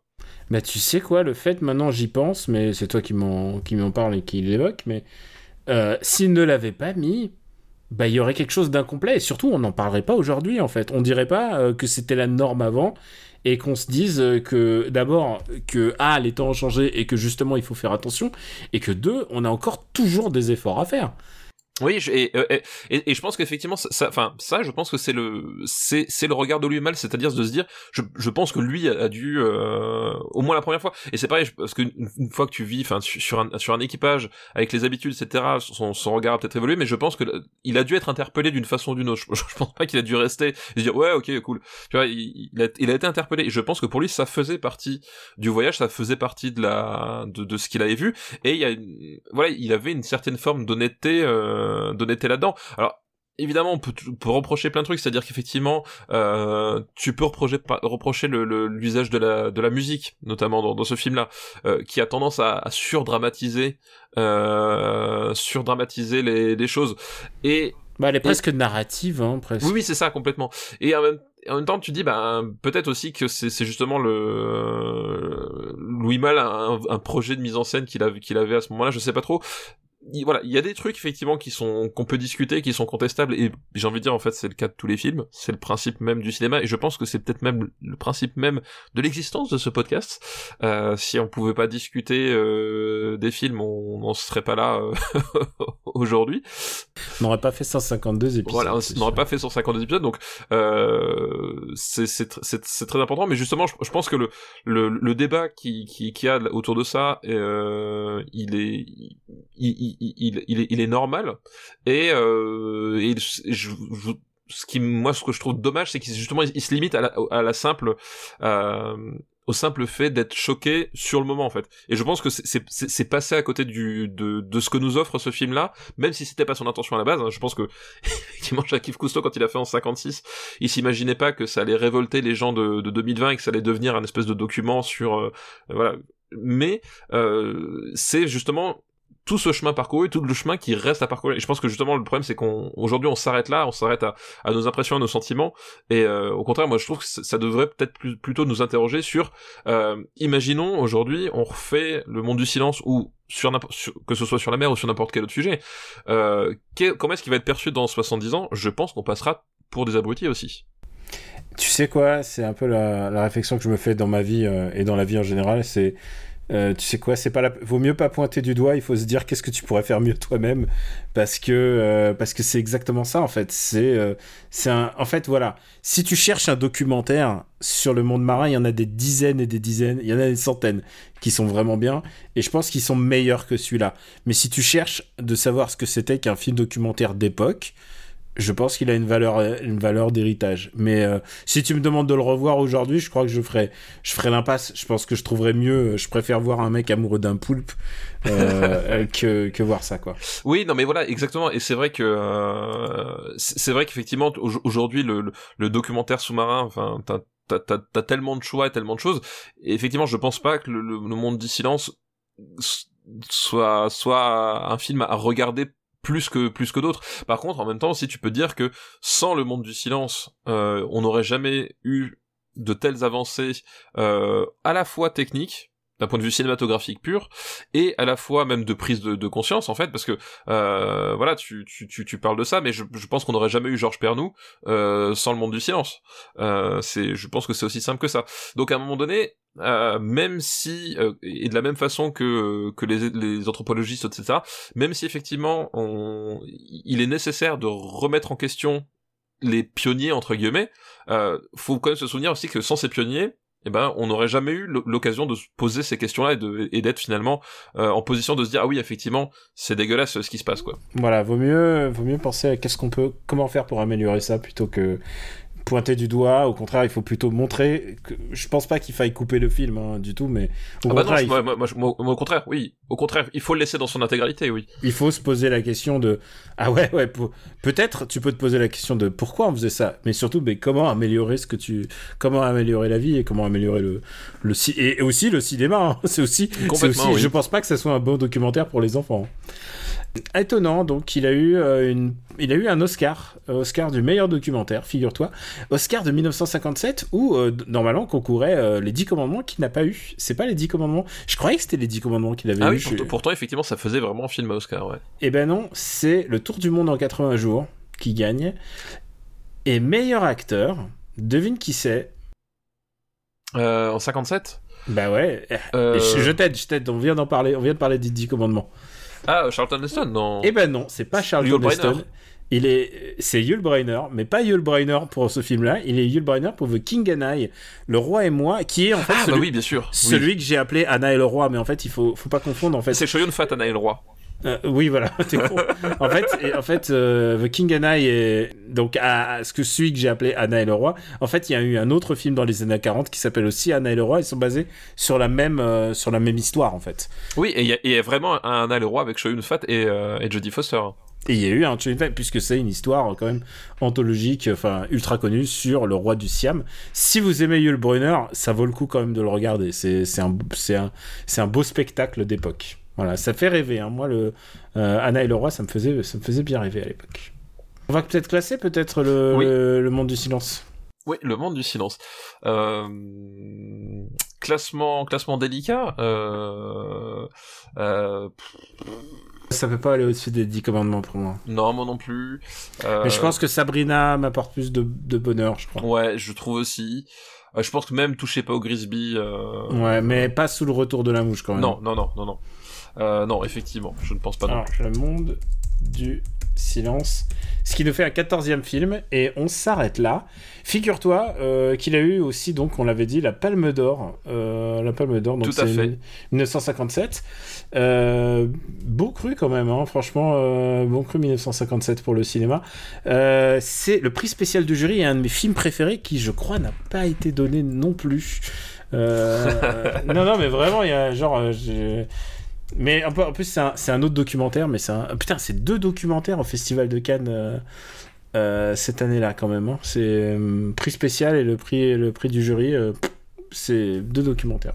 Ah ouais, et, et, en même temps, tu vois, du coup, c'est c'est marrant parce que ça ça préfigure justement le le, quelque part la nouvelle vague en fait, parce que ah bah oui, c'est la prise de vue réelle quoi. C'est la prise de vue réelle en fait. C'est ça, c'est qu'en fait le Cannes avait été annulé par le par la nouvelle vague et était fustigé justement comme un un, un des représentants de, de l'établissement du cinéma de la de la bourgeoisie, tout ça. ce, ce qui est très vrai d'une certaine façon, on peut pas ça je peux pas contester. Et en même temps, et en même temps, ils, ils, ont cette espèce de, de vista de se dire en 50 en 57 ouais euh, c'est un documentaire qui est le meilleur film de cinéma de l'année en fait. Un film, un film avec Louis Malle et prix spécial du jury Henri Georges Clouzot quoi. Voilà, genre, euh, exactement, et tourné dans des conditions du, effectivement du réel, enfin plus justement euh, plus naturaliste que ça, c'était difficile. Et donc du coup, c'est c'est assez intéressant comme effectivement comme euh, comme constat, c'est que du coup le, le tu voyais que voilà, c'est vraiment un truc qui était dans l'air du temps à ce moment-là. Euh, c'est à un moment donné comment est-ce qu'on brise un peu le les schémas classiques et qu'est-ce que le cinéma peut apporter de nouveau? Bah cette année-là, Cannes répond bah faire un documentaire de cette façon-là, euh, obtenir ce genre d'image, ça c'est du cinéma tel qu'on n'avait jamais vu quoi. Et euh, la même année était présenté euh, au festival un, Kurosawa, figure-toi, euh, Ikimono no Kiloku, qui est un, certains qualifieront d'un Kurosawa Miller qui s'appelle Vivre dans la peur. Je sais pas si tu l'as vu. Euh, Vivre dans la peur, euh, non, je crois pas que je l'ai vu celui-là. Et je peux te dire, on n'a pas eu beaucoup de Vivre dans la peur. On n'a pas. Bah, il est pas, ouais. il est pas, il est pas très très connu. Je sais même pas s'il est sorti en. Est-ce ah, si, trouve... si, moi, je, moi je l'ai vu en salle, moi. Oui, mais est-ce qu'il se trouve en, en, en vidéo euh, en France aujourd'hui ou pas? Ah bah oui, je pense que c'est ressorti quand ils ont fait l'intégrale, tu sais, dans les beaux coffrets là. Je ouais. Sais plus. Parce que il y, y, en a certains qui, enfin genre, euh, euh, comment s'appelle Ah. Euh... Sanjuro et tout ça. Oui, alors Sanjuro c'était un classique. Non, Vivre euh, dans la peur est disponible. Si, en, en, d'accord. En Blu-ray, écoute, dans un beau, dans un beau coffret. Euh, dans un... Oh, ça me donne envie de la voir, mais en même temps, tu sais, j'aime bien les voir. C'est un Toshiro Mifune en plus. Oui, bah oui, bien sûr, oui. Ah bah à l'époque, voilà c'est un, un, un Wildside. Ils vont croire qu'on a, on a été payé pour. Ils vont croire qu'on est sponsorisé par Wildside. Alors que, alors que franchement, euh, alors que franchement, on, on, aime bien aussi parler des autres. On aime bien parler de tout le monde, de tous ceux qui, qui aident à la mémoire du cinéma. Exactement. Euh, alors, ben maintenant c'est fini. Est-ce que ça serait pas l'heure de ta de ta reco? Eh ben écoute, c'est une reco. Alors justement, ben on parlait de de de, de, soupçons d'être sponsorisé par Wildside. Malheureusement, oh euh, non. Ma, ma, reco est liée. Non, à... non, non, c'est bon, je, je, te parle plus. Elle est liée à Wildside puisque c'est un, un, une production, enfin une distribution Wild Bunch. Donc euh, la, la, branche cinéma de Wildside, ou enfin c'est plutôt l'inverse. Hein, Wildside qui est la branche euh, vidéo de, de Wild Bunch. Je te parle plus. Donc je suis désolé, le voilà, le, le c'était pas prévu, le concours de circonstances a fait que, euh, mais je vais quand même vous parler de, de ce film-là qui, en plus, et alors ça c'est ça c'est exceptionnel pour, en tout cas pour moi, qui sort cette semaine. C'est-à-dire que là, l'émission est disponible le lundi 20 septembre. Le film dont je vais vous parler sort le lundi 22 septembre. Et crois-moi avoir tu te rends compte, tu te rends compte pour nous, c'est extraordinaire. Hein, c'est ça, avoir des avant-premières. D'être accord à la cul. Bah, moi j'en ai, j'en ai. Moi j'ai vu, j'ai vu d'une avant. J'ai vu voir James Bond. Alors que toi à Chambéry. Euh, à Chambéry, c'est vachement plus rare. Et là, pour le coup, euh, pour le coup, Wild Bunch, euh, parce que je vais aussi, je vais jouer, jouer la carte sur table. Je, suis allé à l'avant-première parce que ils m'ont, ils m'ont proposé d'aller voir le, le film. C'est eux qui m'ont, qui m'ont proposé d'aller voir le film et j'ai dit oui. Euh, et il se trouve, donc le film sort là mercredi le, le 22 septembre et il se trouve que c'était une belle claque et en même temps c'était une belle claque, je c'est pas un hasard, mais il y avait aussi moyen de se vraiment de se casser la gueule puisque euh, cette claque en question, ça s'appelle le Sommet des dieux. Euh, film que tu as déjà recommandé, il me semble, dans, euh, After, Eight. Ouais. Euh, mais je savais que t'allais, je savais que t'allais euh, en parler, donc du coup je me suis accordé After Eight, mais je suis sûr que tu trouveras des mots très différents pour recommander ça. Voilà. Le Sommet des Dieux, donc qui est à la base un, un roman de littérature japonaise, qui est surtout connu. un roman, ouais, et ensuite surtout connu pour son roman graphique. Voilà, surtout connu pour pour l'adaptation par Jiro Taniguchi en manga, donc en 5 volumes, euh, qui est un manga exceptionnel. Enfin, je, je, je parle sous ta, sous ta gouverne, mais je pense que c'est un, enfin, c'est, voilà, c'est un manga que je trouve vraiment, euh, vraiment fabuleux et qu'il faut que vous lisiez. Enfin, si voilà, si vous aimez les les récits d'aventure, de de dépassement de soi et les mangas, enfin, je trouve c'est un c'est un, manga exceptionnel et cette adaptation euh, française du coup euh, du Sommet des Dieux parce que c'est pas du tout une adaptation euh, japonaise, mais je vais je vais y revenir euh, par euh, Patrick Imbert. cette adaptation française, et ben je trouve qu'elle est formidable et on parle souvent justement de la difficulté d'adapter. On en a parlé là, je, bah, avec Moby Dick par exemple. Euh, et je trouve que là, l'adaptation qui, qui en est faite, elle est fabuleuse. Vraiment, il y a, je trouve que les, ce sont les bons choix qui ont été faits aux bons endroits euh, pour euh, pour restituer cette cette histoire. Donc l'histoire, c'est quoi? C'est c'est l'histoire en fait d'un d'un photographe qui s'appelle Fukamachi, euh, un photographe japonais qui euh, spécialisé dans la dans la montagne et qui est un petit peu lassé par son job parce qu'en fait son job c'est bah, suivre des expéditions, euh, voilà c'est des trucs très routiniers. Il a pas forcément trop le euh, trop le frisson d'aventure. Qui un jour en fait euh, tombe sur entend une histoire en fait, enfin croise l'histoire de concernant Georges Mallory. Donc Georges Mallory c'est qui? C'est un alpiniste qui a réellement existé et qui a qui est mort lors d'une ascension de l'Everest. Euh, euh, voilà. Et tout le truc, donc le tout le truc de Mallory, euh, c'est que il, donc il fait une ascension de l'Everest en, 1924.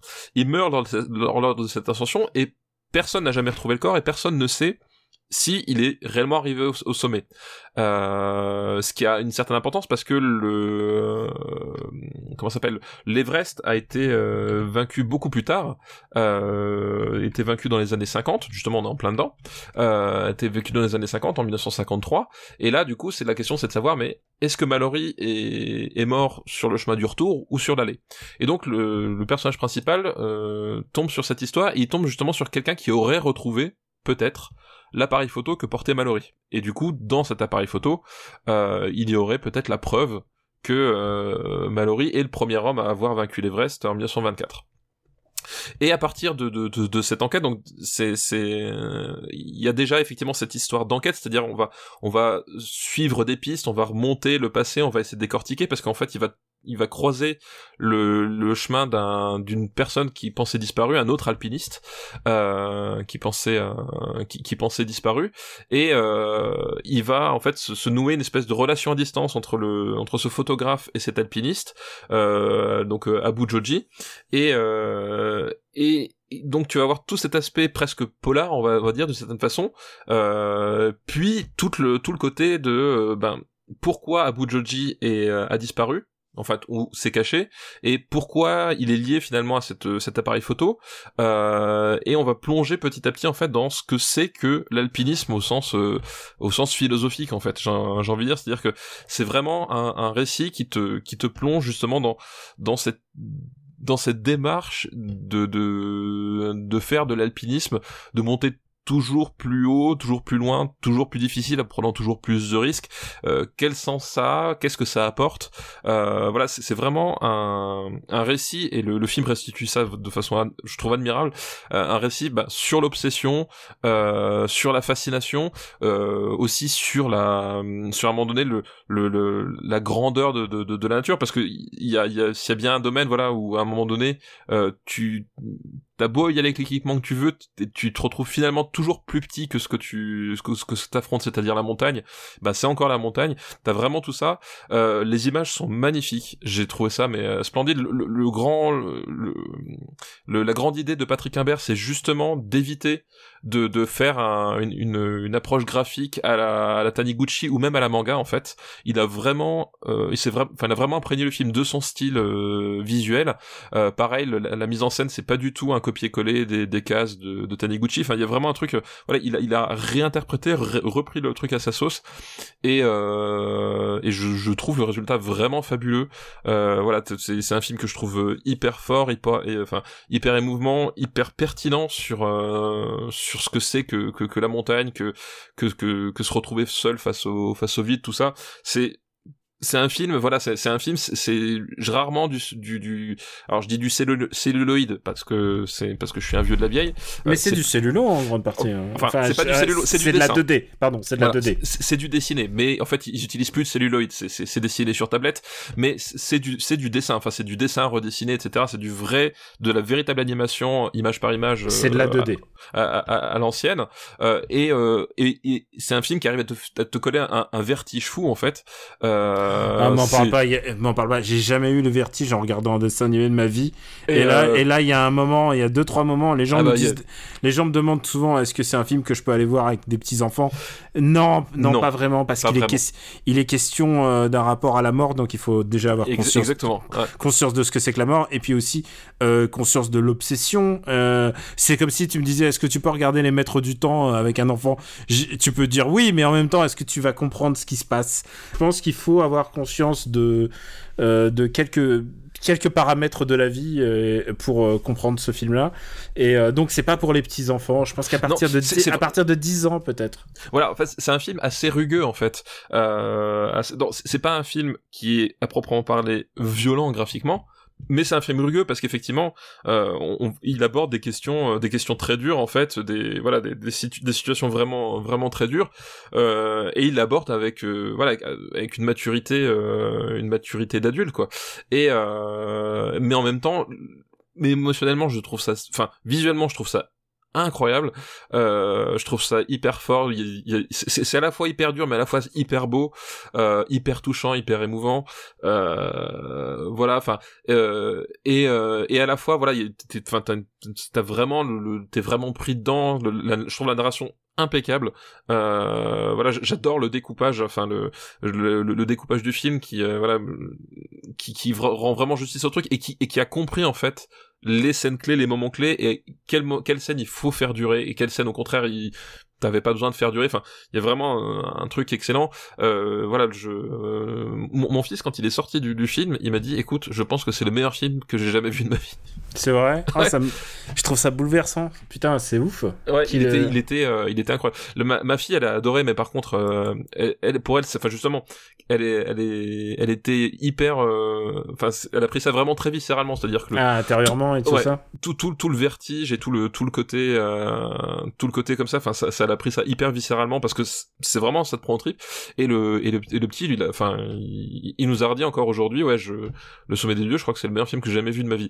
Et euh, et, je parlais justement euh, dans il y a quelques émissions de de des gens qui, qui venaient me voir et qui me disaient ouais euh, pour moi Interstellar c'est le film préféré de ma vie. C'est pas mon cas mais je peux comprendre, tu vois ce que je veux dire, c'est, je peux comprendre en, quoi Interstellar peut être le, le, meilleur film de la vie de quelqu'un.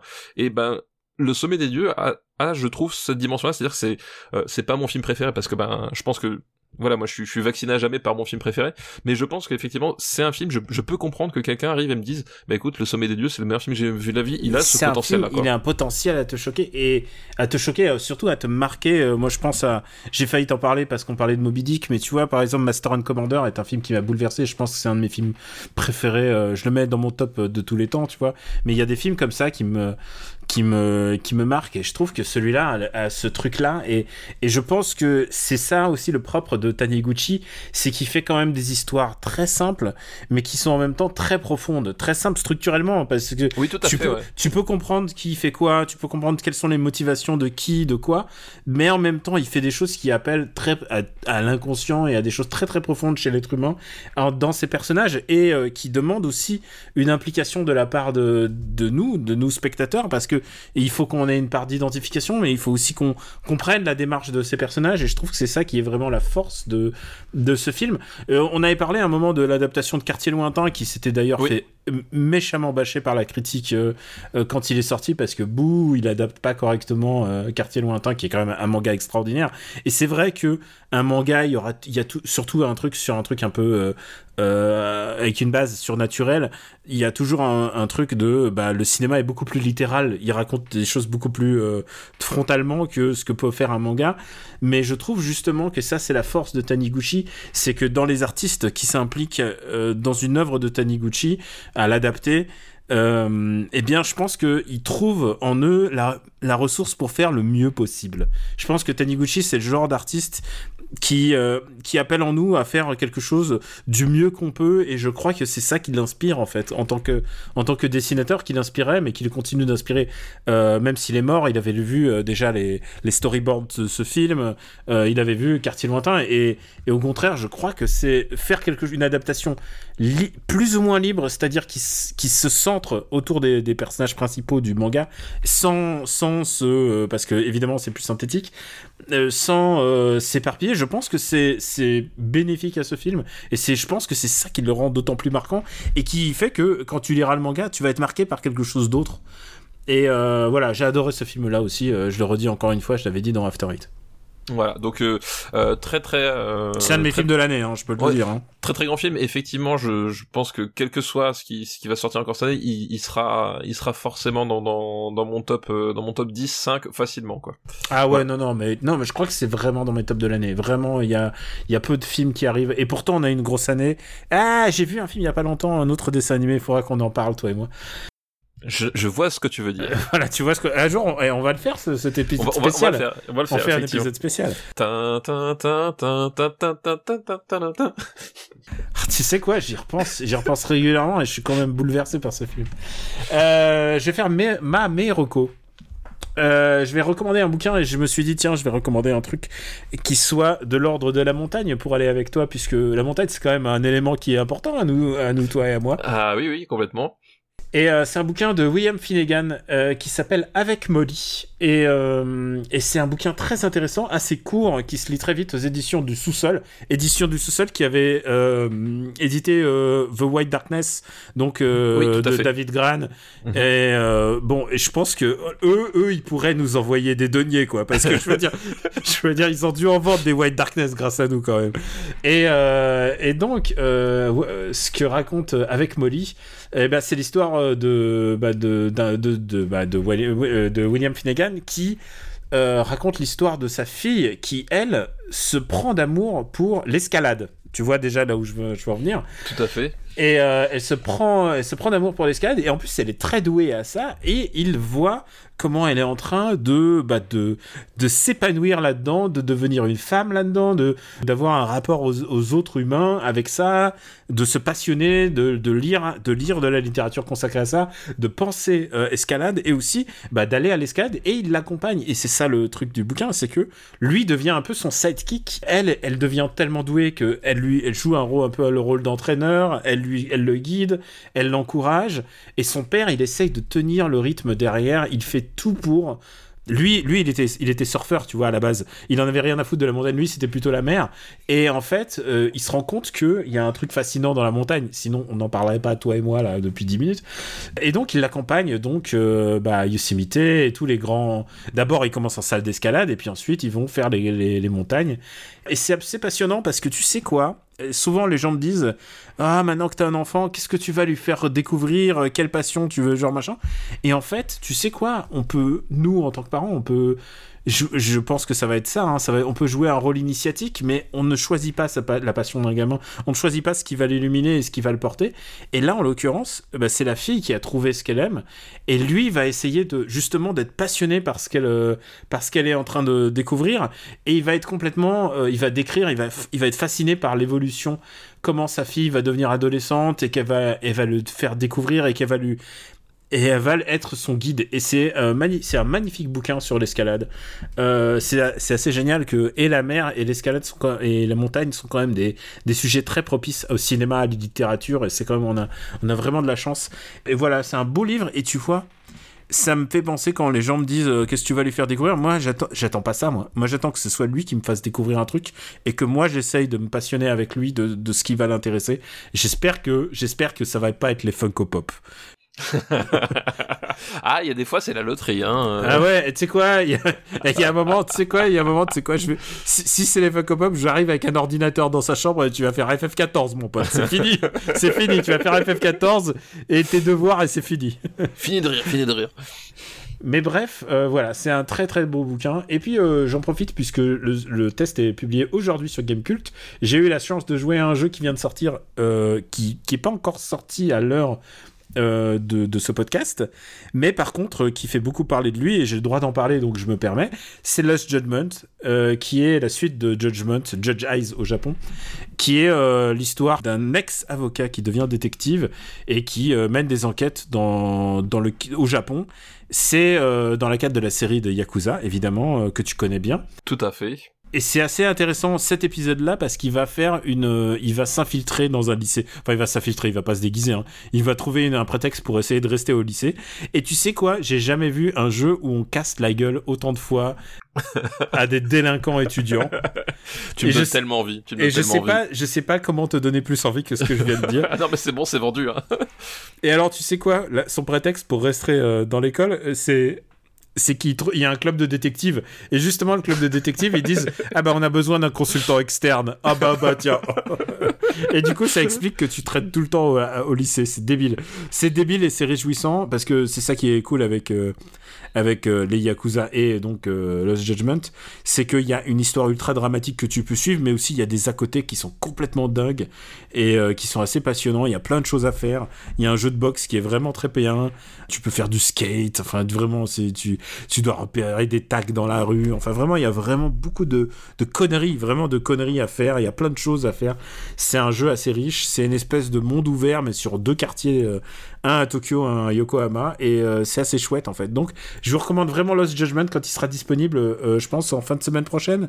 En fin de cette semaine où vous écouterez ça normalement ou je sais et- bientôt en tout cas. Et, et franchement si vous aimez Yakuza vous allez adorer Lost Judgment. Parce que vraiment il y a je pense qu'il y a beaucoup de gens qui me demandent ah le premier m'avait un peu fait chier il y avait des longs des longs passages narratifs et des longs moments où ça discute et interminable je trouve qu'ils ont vraiment fait un effort pour que tu envie de jouer à ça en le bingeant, c'est-à-dire en, en te tapant l'histoire à fond, à fond la caisse. Et vraiment, je trouve ça vraiment pas mal. Donc voilà, je vous recommande vraiment Lost Judgment, c'est vraiment chouette. Donc voilà, avec Molly, le bouquin, et Lost Judgment, le jeu. J'ai oublié de dire que c'était Sega, mais tout le monde le sait. Eh bah très bien, parfait. Et bah c'était tout pour nos recours. On a fait un peu plus, plus que d'habitude, mais écoute, c'est pas grave. euh, on est passionné. Exactement, exactement. La passion à parler. On a passion à parler. On vous remercie de votre fidélité, ça nous touche énormément. Stéphane, où peut-on te retrouver? Eh ben euh, sur euh, sur Gamecult, dans After Eight de temps en temps, Rocktogone, euh, le Growlcast où euh, nous euh, allons forcément aborder euh, cette semaine aussi euh, ben le les 30 ans de Nevermind, voilà, puisque c'est les 30 ans de Nevermind. Euh, voilà, et puis sur Twitter @gkplugin Et pour ma part, Daniel Andreev, euh, Camille Robotics sur Twitter et twitch.tv slash Robotics sur Twitch. On a eu de la chance, donc on vous l'a dit, euh, on a eu la chance de voir votre soutien sur patreon.com slash RPU et de pas avoir choisi de Tipeee. et tu sais quoi? Et tu sais quoi? Non, non, non, c'est comme le monde du silence de Cousteau. Faut pas Oui. s'en- faut pas pas s'enorgueillir. Faut, faut pas s'enorgueillir, faut, faut juste prier pour que les patrons de euh, Patreon ferment leur gueule. Voilà. C'est tout Non mais tu sais quoi?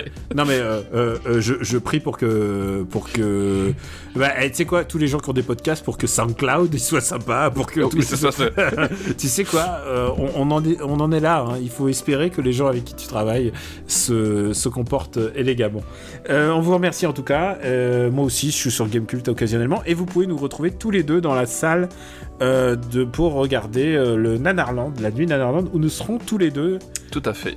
où tu vas rester toute la nuit Exactement, exactement, c'est en ça. gardant, en gardant tes chaussures, j'espère. Ah, c'est pas garanti. C'est pas garanti. Alors voilà. Alors si vous retrouvez, vous re- si vous voulez retrouver Stéphane, suivez l'odeur. Voilà, c'est tout ce que je. on vous remercie très fort et on vous embrasse et on vous dit à très très très bientôt pour un dernier épisode des années 50. Là, ce coup-ci, c'est la bonne. hein. C'est la bonne, c'est la fin. Voilà, c'est la fin. Enfin, c'est la fin. Non, c'est pas la fin, mais euh, en tout cas, on va mettre. Pour le moment, euh, voilà. voilà, voilà. Et puis après, euh, Dieu seul sait. Dieu seul sait. On vous embrasse très fort et on vous dit à très très très bientôt. Ciao. Ciao à tous.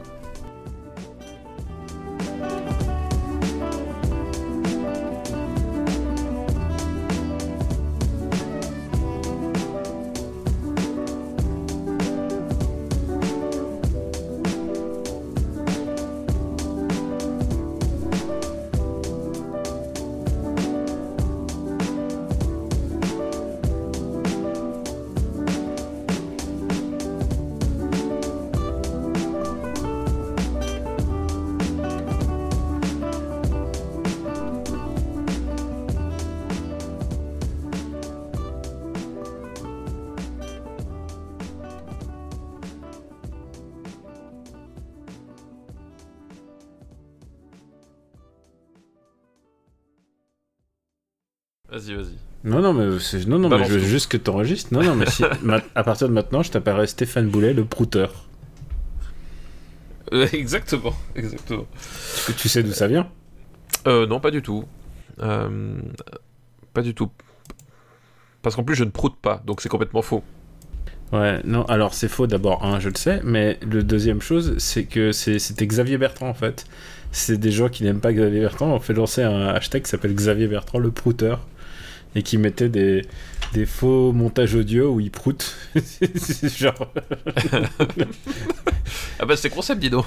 c'était complètement gratuit, mais honnêtement, honnêtement, ça m'a. Ça m'a fait rire, mais alors, euh, mais alors qu'est-ce que ça voulait dire? Est-ce que c'était une proutophobie? Est-ce que- Qu'est-ce que ça signifiait en fait, en vrai? Oui, qu'est-ce que ça cachait, effectivement. Voilà. Qu'est-ce que ça cachait? Qu'est-ce que ça cachait? Euh, Bon, bah écoute, je commence, je, je sors le truc. Bon, That's what she said. Ouais, je. ça va. ah, attends, attends, faut que je remonte le, le gain un peu. Là, attends, mon gain. Hop, allô Alors, tu sais, re- remonter le gain, c'est exactement ce que j'essaie de dire à Jean-Michel Blanquer, mais euh, il refuse de m'écouter. Ah, alors ça va, on va pas commencer avec encore des vannes sur Jean-Michel Blanquer, s'il te plaît. Pourtant, c'est un sujet inépuisable. Il y a un auditeur fidèle euh, qui m'a dit euh, ça fait deux émissions déjà. Fidèle que- en tant qu'audi- qu'auditeur ou en tant que, que personne euh, naturellement? Les deux, je pense. Et il m'a dit ça fait quand même deux épisodes que t'as pas dit dans le ventre de ma mère. C'est ah bon? Je me rends pas compte, tu vois. Tu, déço- tu déçois les gens, les, les- les- les fans de ton lore.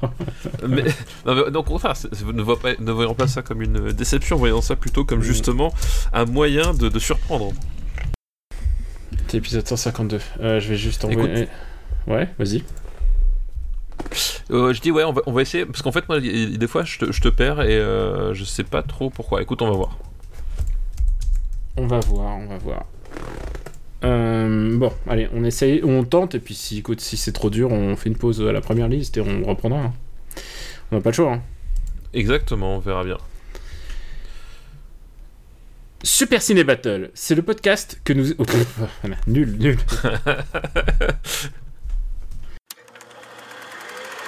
Une production RPU.